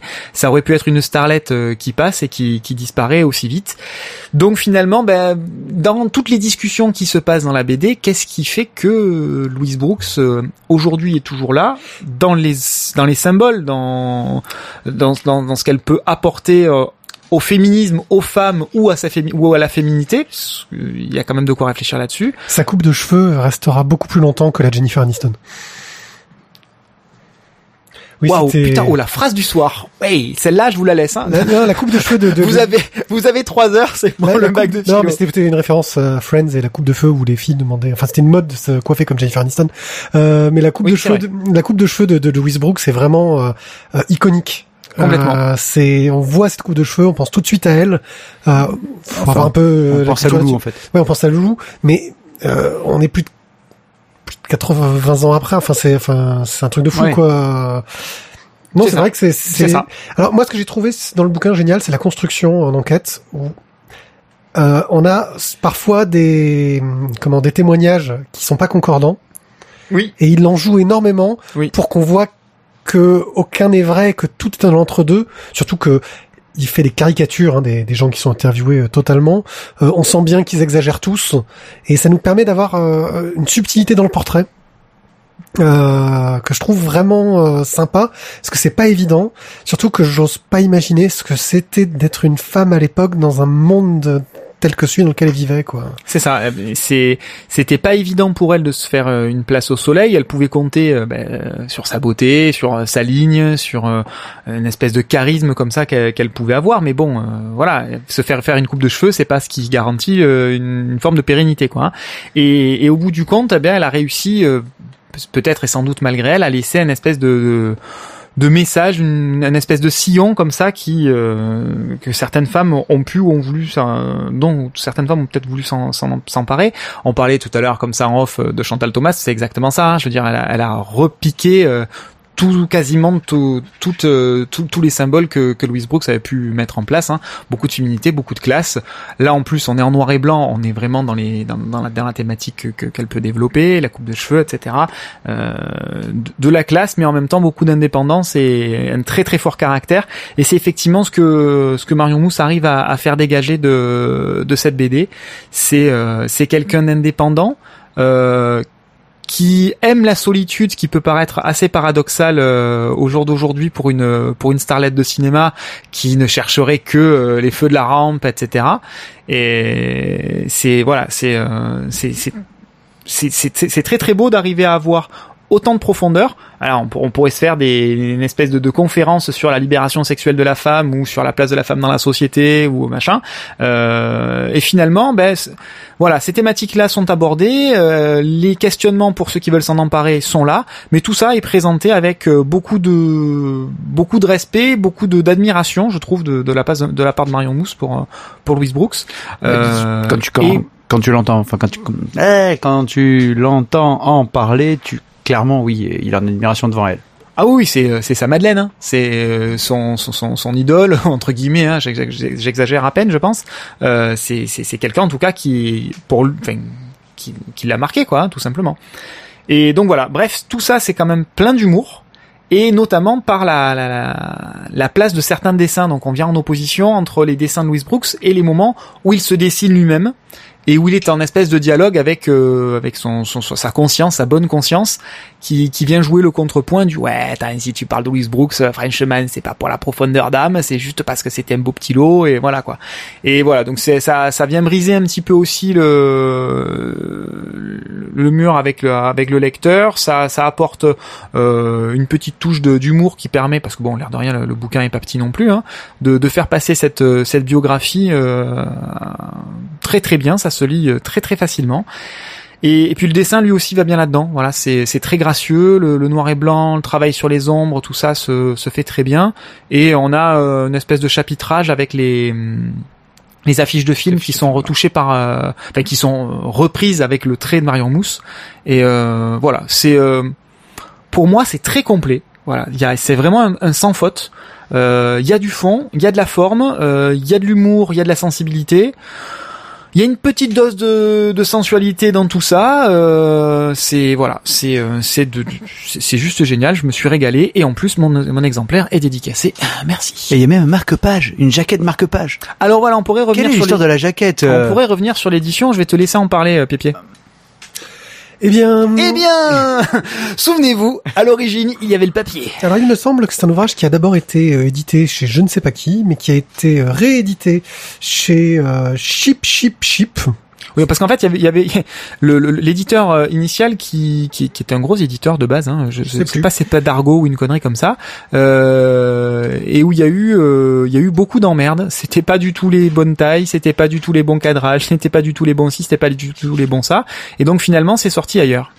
Et donc euh, c'est un éditeur en fait qui qui vient d'une librairie de, de Marseille, hein, Ouais. issu de ça, euh, qui ont relancé, euh, qui ont Bah, qui, ont racheté le stock, qui ont racheté le stock et qui ont rajouté une belle jaquette toute neuve dessus parce que bah, comme il y avait du blanc sur la couverture, Ouais. bah, le blanc était devenu un peu gris et du coup pour faire ça joli ils ont mis des nouvelles jaquettes.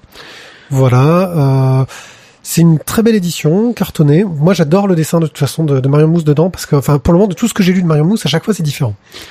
Euh, Graphiquement. graphiquement en fait il a je crois que j'ai j'en ai lu pas mal mais j'ai jamais vu en fait oui vraiment à chaque fois une une ressemblance dans les traits qu'il fait. Euh, à chaque fois il se renouvelle. Voilà. Et si tu peux parler de noir et blanc, par exemple, Tête de Marron a un style de noir et blanc avec euh, des des euh, des niveaux de gris, euh, des visages un peu patatoïdes, un peu déformés. Euh, là, on est dans un style beaucoup plus lisse, avec un trait fin, des gros aplats de noir très forts pour un peu contraster de temps en temps et donner du relief. Euh, et vraiment une finesse dans le trait. Je sais pas ce qu'ils utilisent, mais ça doit être euh, des... ils doivent utiliser un truc, mais vraiment super fin pour travailler. C'est c'est vraiment très très joli et très élégant. Et ça colle très très bien à son histoire et au personnage. Complètement. Donc et puis ça permet de bien mettre en valeur le côté iconique encore de cette coupe de cheveux. Ah oui, puis le- le- quelque part la coupe de cheveux, c'est c'est c'est l'icône, c'est le symbole, mais euh, qui qui remplit totalement cette fonction, c'est-à-dire qu'en un seul petit trait qui n'était pas forcément fait pour ça, c'était pas forcément recherché, euh, ça regroupe derrière toute une mentalité d'indépendance, de liberté, sans être pour autant revendicatif. Elle n'était pas en train de manifester pour changer la place de la femme euh, dans la société américaine de l'époque. En tout cas, voilà, euh, on espère que vous avez apprécié ce petit passage euh, avec Marion Mousse. Euh, deux albums très différents. Oui. Euh, chacun euh, sympathique euh, à sa manière. Euh, je pense que globalement, on a quand même tous préféré le Louise et les loups euh, à la table. Vous confirmez C'est tellement différent, c'est c'est Bah, disons que tu que- préfères, euh, la, la choucroute ou des nems Enfin, est-ce que tu préfères une comédie ou, euh, ou un polar? Ça dépend de l'ambiance, ça dépend de ce que tu as envie de lire, C'est ça, de ce que tu as envie de voir à la télé. C'est ça. Bon, en même temps, le Louise et les loups, c'est euh, d'une part il y a un support euh, auto, enfin, biographique, d'autre part c'est Marion Mousse de A à Z. De l'autre côté, euh, c'est une collaboration. Ouais, en même temps, je pense que Louise et les loups nous a quand même bien plu, parce que je crois que c'est la seule BD que nous avons chacun en un exemplaire. Oui. C'est vrai. On l'a tous. On l'a tous acheté. C'est vrai. Ouais. Vas-y, spécial dédicace. C'est un, c'est un bon signe. Faites de même, il sera peut-être un peu plus difficile à trouver. Je sais pas si on le trouve sur Amazon. Alors la première édition de mémoire est sortie à 1200 exemplaires et ça ça, ça a disparu et donc là C'était les restes de réimpression de, de, de la réimpression et des restes de réimpression donc qui ont été surtout pour la distribution en fait. Je sais pas s'il est bien Je suis distribué. pas sûr qu'il soit bien euh, distribué. En fait, je pense qu'il doit y avoir que la librairie de Marseille qui doit l'avoir. Ouais, ou les librairies spécialisées qui, qui doivent l'avoir aussi. Les réseaux, tu vois, genre Canal BD, etc. ont peut-être euh, Mm, mm, mm. géré ça. Sinon moi je le vends mon exemplaire euh, vers les 27 000 euros je dois changer la voiture. D'accord. Euh, C'était pas, c'était pas 60 000 pour Range Rover, je t'ai dit? Attends euh, deux secondes je vais, je vais vous piquer vos exemplaires 3 fois 27 je suis dedans. voilà, Marion Mousse, ben, on va continuer à suivre son travail. Je vais peut-être craquer si ma pile de BD arrive à descendre. euh, ça veut dire que peut-être pas. Euh, sur euh, ce qu'il a Quand fait tu avec vois la liste, de la, la liste de ce qu'on doit chroniquer. Ah mais si tu veux, il y a pas, un y a pas de problème, on refait un, une, euh, un don, un don aux œuvres de BD pour l'émission numéro 105. On met en, on met en jeu 254 bandes dessinées, les enfants. Ça, la va, ça va te faire du vide. Oula.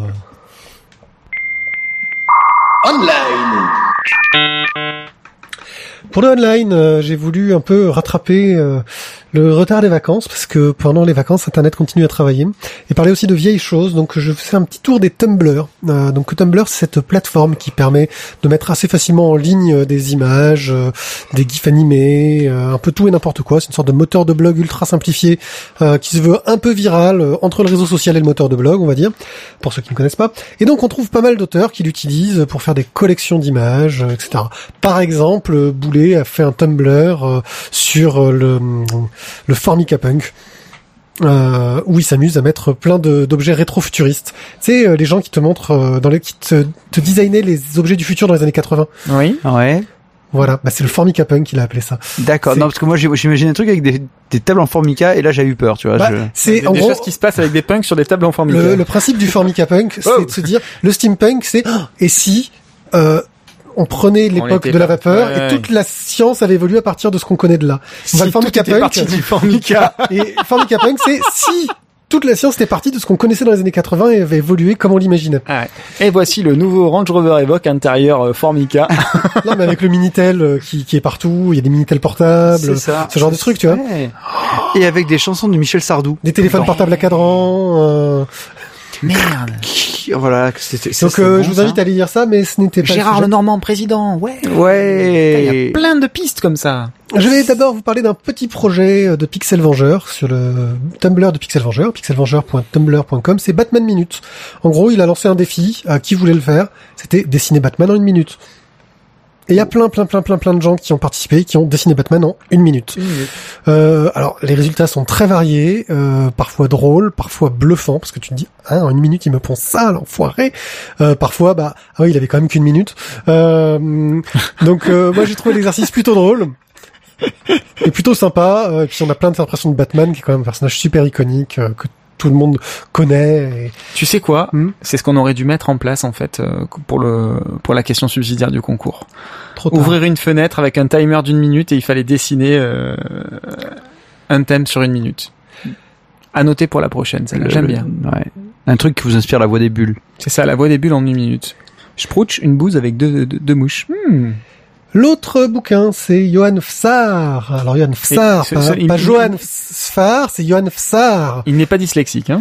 Alors euh, un jour, euh, ce Tumblr est arrivé, tous les dessins étaient signés Johan Fsar et c'était un personnage qui était donc une parodie nette et claire de Johan Sfar, euh, qui était mis en scène et on voyait euh, les excès euh, qu'il avait de sa reconnaissance du public, euh, d'être une grande star de la bande dessinée, etc.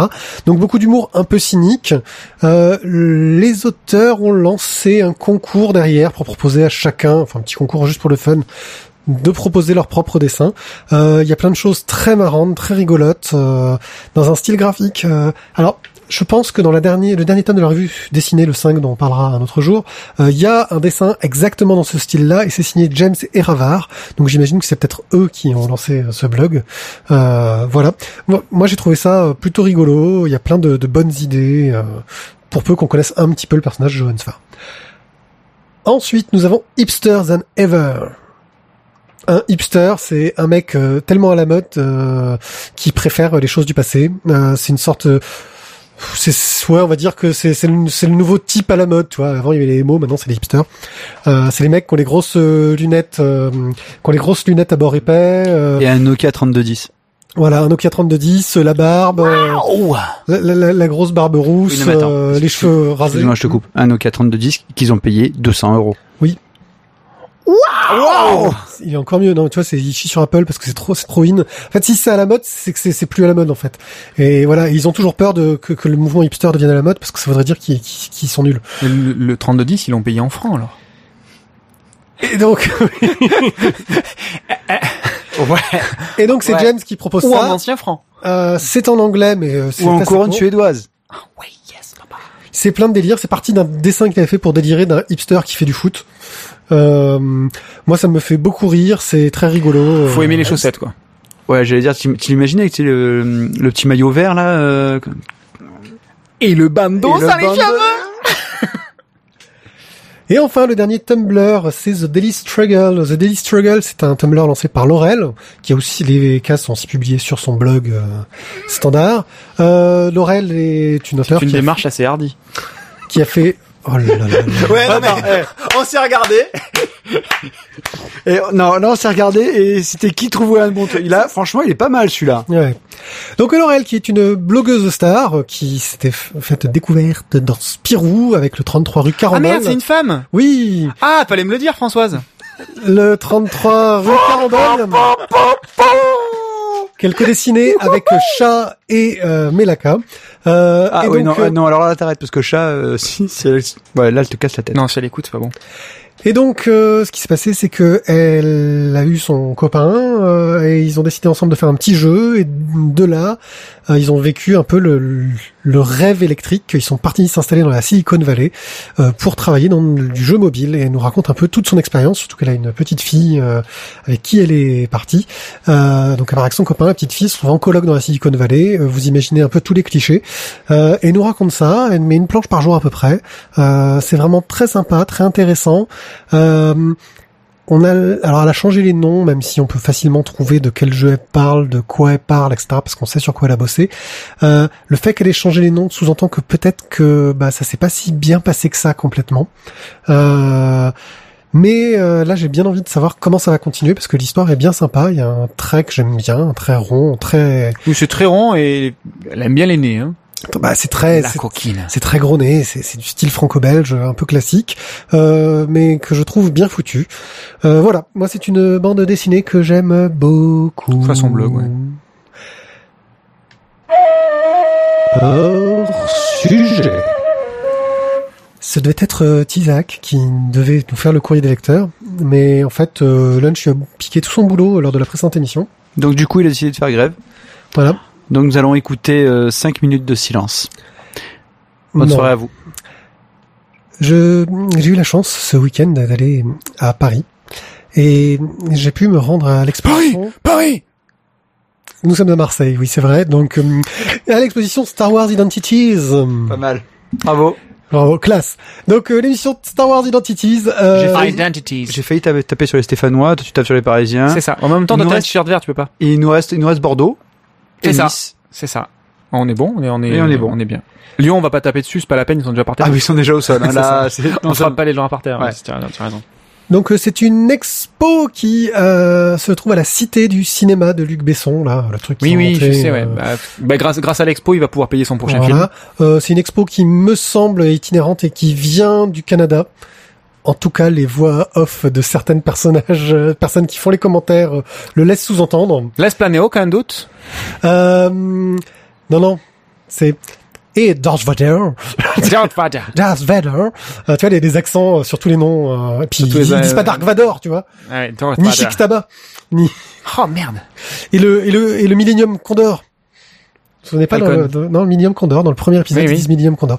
Bon, bref, on va pas revenir là-dessus. C'est une expo qui nous interactive. On arrive avec un petit bracelet et ils ont fait une sorte de thématique euh, qui est plutôt bien trouvée sur l'identité. En gros, c'est euh, qu'est-ce qui fait notre identité, euh, que ce soit la génétique, notre éducation, les choix que l'on fait, les personnes qui nous conseillent, nos amis, etc. Euh, pour revenir sur euh, Qui faire le parallèle père avec les destins de euh, Anakin et Luke, euh, comment est-ce qu'ils ont évolué chacun de leur côté? Et donc, euh, ben, on va là avec notre bracelet et on a déjà beaucoup, beaucoup, principalement de dessins de production. Donc, c'est des superbes dessins de production, super bien, dont des dessins de production de d'un mec qui m'a de- depuis euh, a fait par exemple le premier Captain America, le film Rocketeer, c'est euh, Joe Johnston, je crois, euh, qui donc était dessinateur chez chez Lucas euh, avant de devenir réalisateur euh, derrière. Euh, et donc plein de dessins mais vraiment euh, bluffants, magnifiques, superbes. Je trouve que c'est un peu dommage, il y avait que deux planches de storyboard. Moi j'adore les storyboards et je trouve que ça manquait un peu. On voit qu'il y a eu une sélection hyper euh, drastique, mais ça n'empêche pas de voir euh, une marionnette de Yoda, euh, un costume de Chewbacca, euh, les costumes de Stormtrooper. Quoi euh, Il y avait les costumes d'Ewok? Attends, ils ont, ils ont arraché la peau à Chewbacca? ouais. Et on lui pèlera le jonc. Des maquettes de vaisseaux. Alors par contre, j'ai été déçu. Il y avait très très peu de maquettes de la prélogie, euh, ce qui franchement euh, fait vraiment. Oh, c'est dommage, l'épisode 1 était tellement bien. C'était une blague. Hein. Ils ont tout fait en image synthèse. Voilà. Bref. Euh, mais par contre, on voit par exemple le, tu sais le la course de, de speeder là qu'ils font dans l'épisode 1. Course on- de module. ouais de module. On voit le module. Il y est, celui taille réelle qui sont utilisés pour les plans rapprochés. Mais C'est Euh, ouais, c'est une majorette. euh On voit aussi le, le, le, le destroyer de la mort qui est Ah ouais, dans le dans le sable là? non non le, le, Non, le super destroyer. le super destroyer Ah le super destroyer pardon. Qui, qui mesure en fait en- environ 30 cm. Non, non, Oh. il fait un mètre cinq, un bon mètre cinquante, voire deux mètres. Euh, il il plie un peu du nez quand même, hein, parce que on voit que, que la maquette doit être assez lourde. hein. Ah, Mais, euh, euh, pas d'hier aussi hein. Donc euh, plein d'anecdotes. On apprend que euh, pour le personnage Chewbacca, bon, c'est des anecdotes connues. Par exemple, hein, George Lucas euh, euh, s'était inspiré parce que quand il conduisait, il avait toujours son chien à côté, son chien qui s'appelait Indiana. Euh, sérieux. Euh, c'est bon Et que donc euh, c'est pour ça qu'il a imaginé un pilote avec son compagnon euh, de route. euh, au début, s'il pensait à un truc genre chien, tu vois. Donc c'est plein d'anecdotes. On se balade en plus avec un casque qui réagit dans les zones où on est, donc on n'entend que quand on est dans la zone qui va bien. Il y a des petites scènes animées où truc super bien. T'as un petit compteur qui dit où t'en es de la vidéo. Donc tu vois comme ça si c'est trop long, pas Ouais, trop ouais, long, euh, ou c'est que tu vas reprendre en route. Euh, c'est bien foutu et à la fin on peut avoir son personnage euh, qu'on va créer. On choisit si on va du côté clair ou du côté obscur de la force et on a une petite fiche qu'on peut télécharger euh, après sur internet. Il nous envoie le lien. Euh, c'est une expo vraiment euh, très sympa. Alors Est-ce qu'on peut lancer des éclairs si on reste du bon côté de la force? Ah, non, c'est ça dépend de quel jeu. C'est très grand public. Euh, C'est-à-dire que ça passe très bien avec des mômes. Euh, c'est plutôt bien foutu. Euh, Il y a quelques passages où tu sais les bornes interactives où il y a trop de monde qui va dessus parce que c'est une exposition qui est un peu à guichet fermé. où Il faut réserver. ton Ouais, heure d'arrivée. ça doit pas être assez cher alors. À un moment donné, il Faut- faut, faut augmenter les prix pour qu'il y ait moins de personnes. C'est vrai, George manque d'argent en ce moment. Ouais, attends. Et il Ouais, était à la retraite, plus lui hein, qui touche, euh, Euh, donc faut réserver. Euh, il a gardé le merchandising, je ah oui, crois. c'est- je sais plus. Euh, bon, Si, enfin, si, il a gardé le merchandising quand même. Eh, faut assurer les vieux jours. hein. Ouais, donc il faut réserver avant d'y- aller. Euh, nous, ils avaient une demi-heure de retard, par exemple, pour l'entrée. Ça tombe bien. Nous, on avait un quart d'heure de retard pour arriver. Donc, ça nous a bien arrangé pour le coup. Euh, voilà. Et trois quarts d'heure de retard tout ça. Donc, c'était vraiment très, très, très, très euh, sympa. L'expo va se déplacer à Lyon. Euh, Ah, c'est déjà plus près. c'est déjà même. plus près pour euh, Pour ceux du pour, Sud. pour ceux du sud, puis pour un peu n'importe qui parce que c'est un peu plus au centre de la France quand même. Ouais, Lyon, c'est un peu plus au centre de la France. Ouais. Non, mais je suis d'accord. Mais enfin bon, c'est juste que c'est pas pareil, quoi. C'est Ouais, bien pour pareil. ceux du Sud, quoi. Ouais, tout c'est court. ça. Et Mais en même temps, en même ça- temps, est-ce que les, ça va descendre plus au sud? Parce que les, Ça, je ne sais pas. les Bordelais, ça va pas les arranger, en fait. Hein. Que ce soit Paris ou vrai. Lyon. euh, Lyon, C'est je crois que c'est pire d'ailleurs. En même temps, sud-ouest, on s'en fout. Hein, on y va que pour les vacances. Donc euh, voilà. Euh, Putain, on s'est fait, on s'est fait trop de potes ce soir. On a tapé sur à peu près tout le monde. Les Bretons et les Alsaciens n'ont pas pris. parce qu'il y a un Breton dans la salle. Euh, ouais, enfin, ouais. Il est breton, il est breton. Il- Bon, enfin, voilà. quoi. Donc euh, des petites réactions dans la chatroom. Euh, non. Si, une, une remarque de, de d'Azertov en discussion avec Randall Flag euh, sur Pod Racer.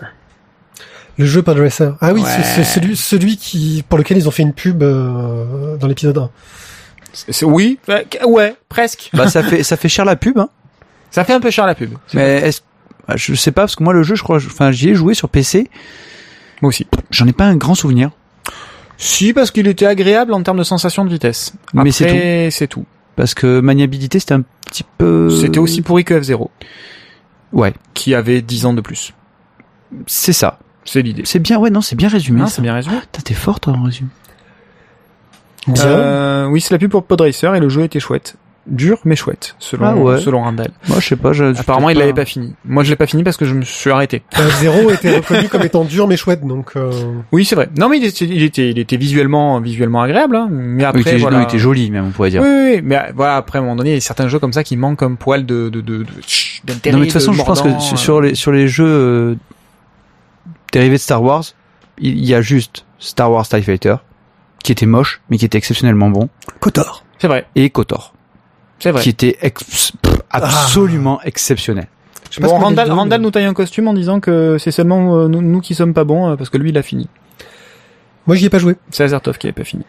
Et Azertov d'ailleurs tout à l'heure nous, nous, nous corrigeait légèrement sur euh, sur la petite euh, réplique de, de, de, de, de la cité de la peur et bien sûr je l'ai reperdu. C'est euh, le pape non, c'est le pape. Je suis le pape. Je suis et- le pape et j'attends ma sœur. Voilà. Mais Donc, j'ai failli faire un truc avec Jean-Paul, parce que comme tu me faisais Jean-Paul Jean-Paul II et je suis le pape et mais ma j'ai pas c'est pour ça que voilà. mais j'ai pas voulu j'ai- perdu la phrase. Et Non, mais j'ai pas voulu la relancer Je- parce que du coup ça Non mais c'est là qu'on sent que la sénilité nous là, je crois que c'est là qu'on sent que l'émission doit s'arrêter. Euh, nous n'avons que trop duré. Euh, merci à vous de nous avoir écoutés, d'avoir été nombreux ce soir euh, sur le sur, le flux euh, et dans la chatroom. Ça fait plaisir de voir des gens qui, qui nous écoutent et de pouvoir communiquer avec eux. Et je tiens à préciser un petit, un grand merci même à Randall Fleck qui a dessiné du coup euh, sur Gribouillon euh, pendant pendant l'émission et, et qui a même fait de la pub sur euh, sur sur Gribouillon justement pour le pour le concours. Merci Randall. Voilà, je mettrai le lien vers euh, son site euh, très bientôt. Euh, J'ai reçu une alerte comme quoi il m'avait pingé machin chose sur le blog. Enfin bref, Euh, Oh, alerte vous pouvez nous retrouver donc euh, dans 15 jours, euh, si tout va bien, pour une émission qui sera diffusée en différé, mais je traînerai peut-être du côté de la Chamotroom pendant la diffusion. De la- si vous... de la Chamotroom. La Tchatcham Room. la euh, Si vous voulez discuter, euh, je fais aussi tu- le tu- tango et... Tu regardes, tu regardes Dals, toi, non Oh Il regarde Dals. Dals, lui. Hashtag Dals. Hashtag Dals. Ah d'accord, je crois que j'ai compris. Danse avec les C'est stars. ça hein Ok, non, pas du tout. Je, je, je savais même pas que... En même Bref. temps, il vaut mieux. Euh, L'émission prochaine en live, c'est le mois prochain. Je vous rappelle que nous sommes désormais diffusés les premiers et troisièmes jeudis du mois. Euh, nous aurons un inter- une interview aussi dans la prochaine émission Oui. dans un mois, donc. C'est cela même.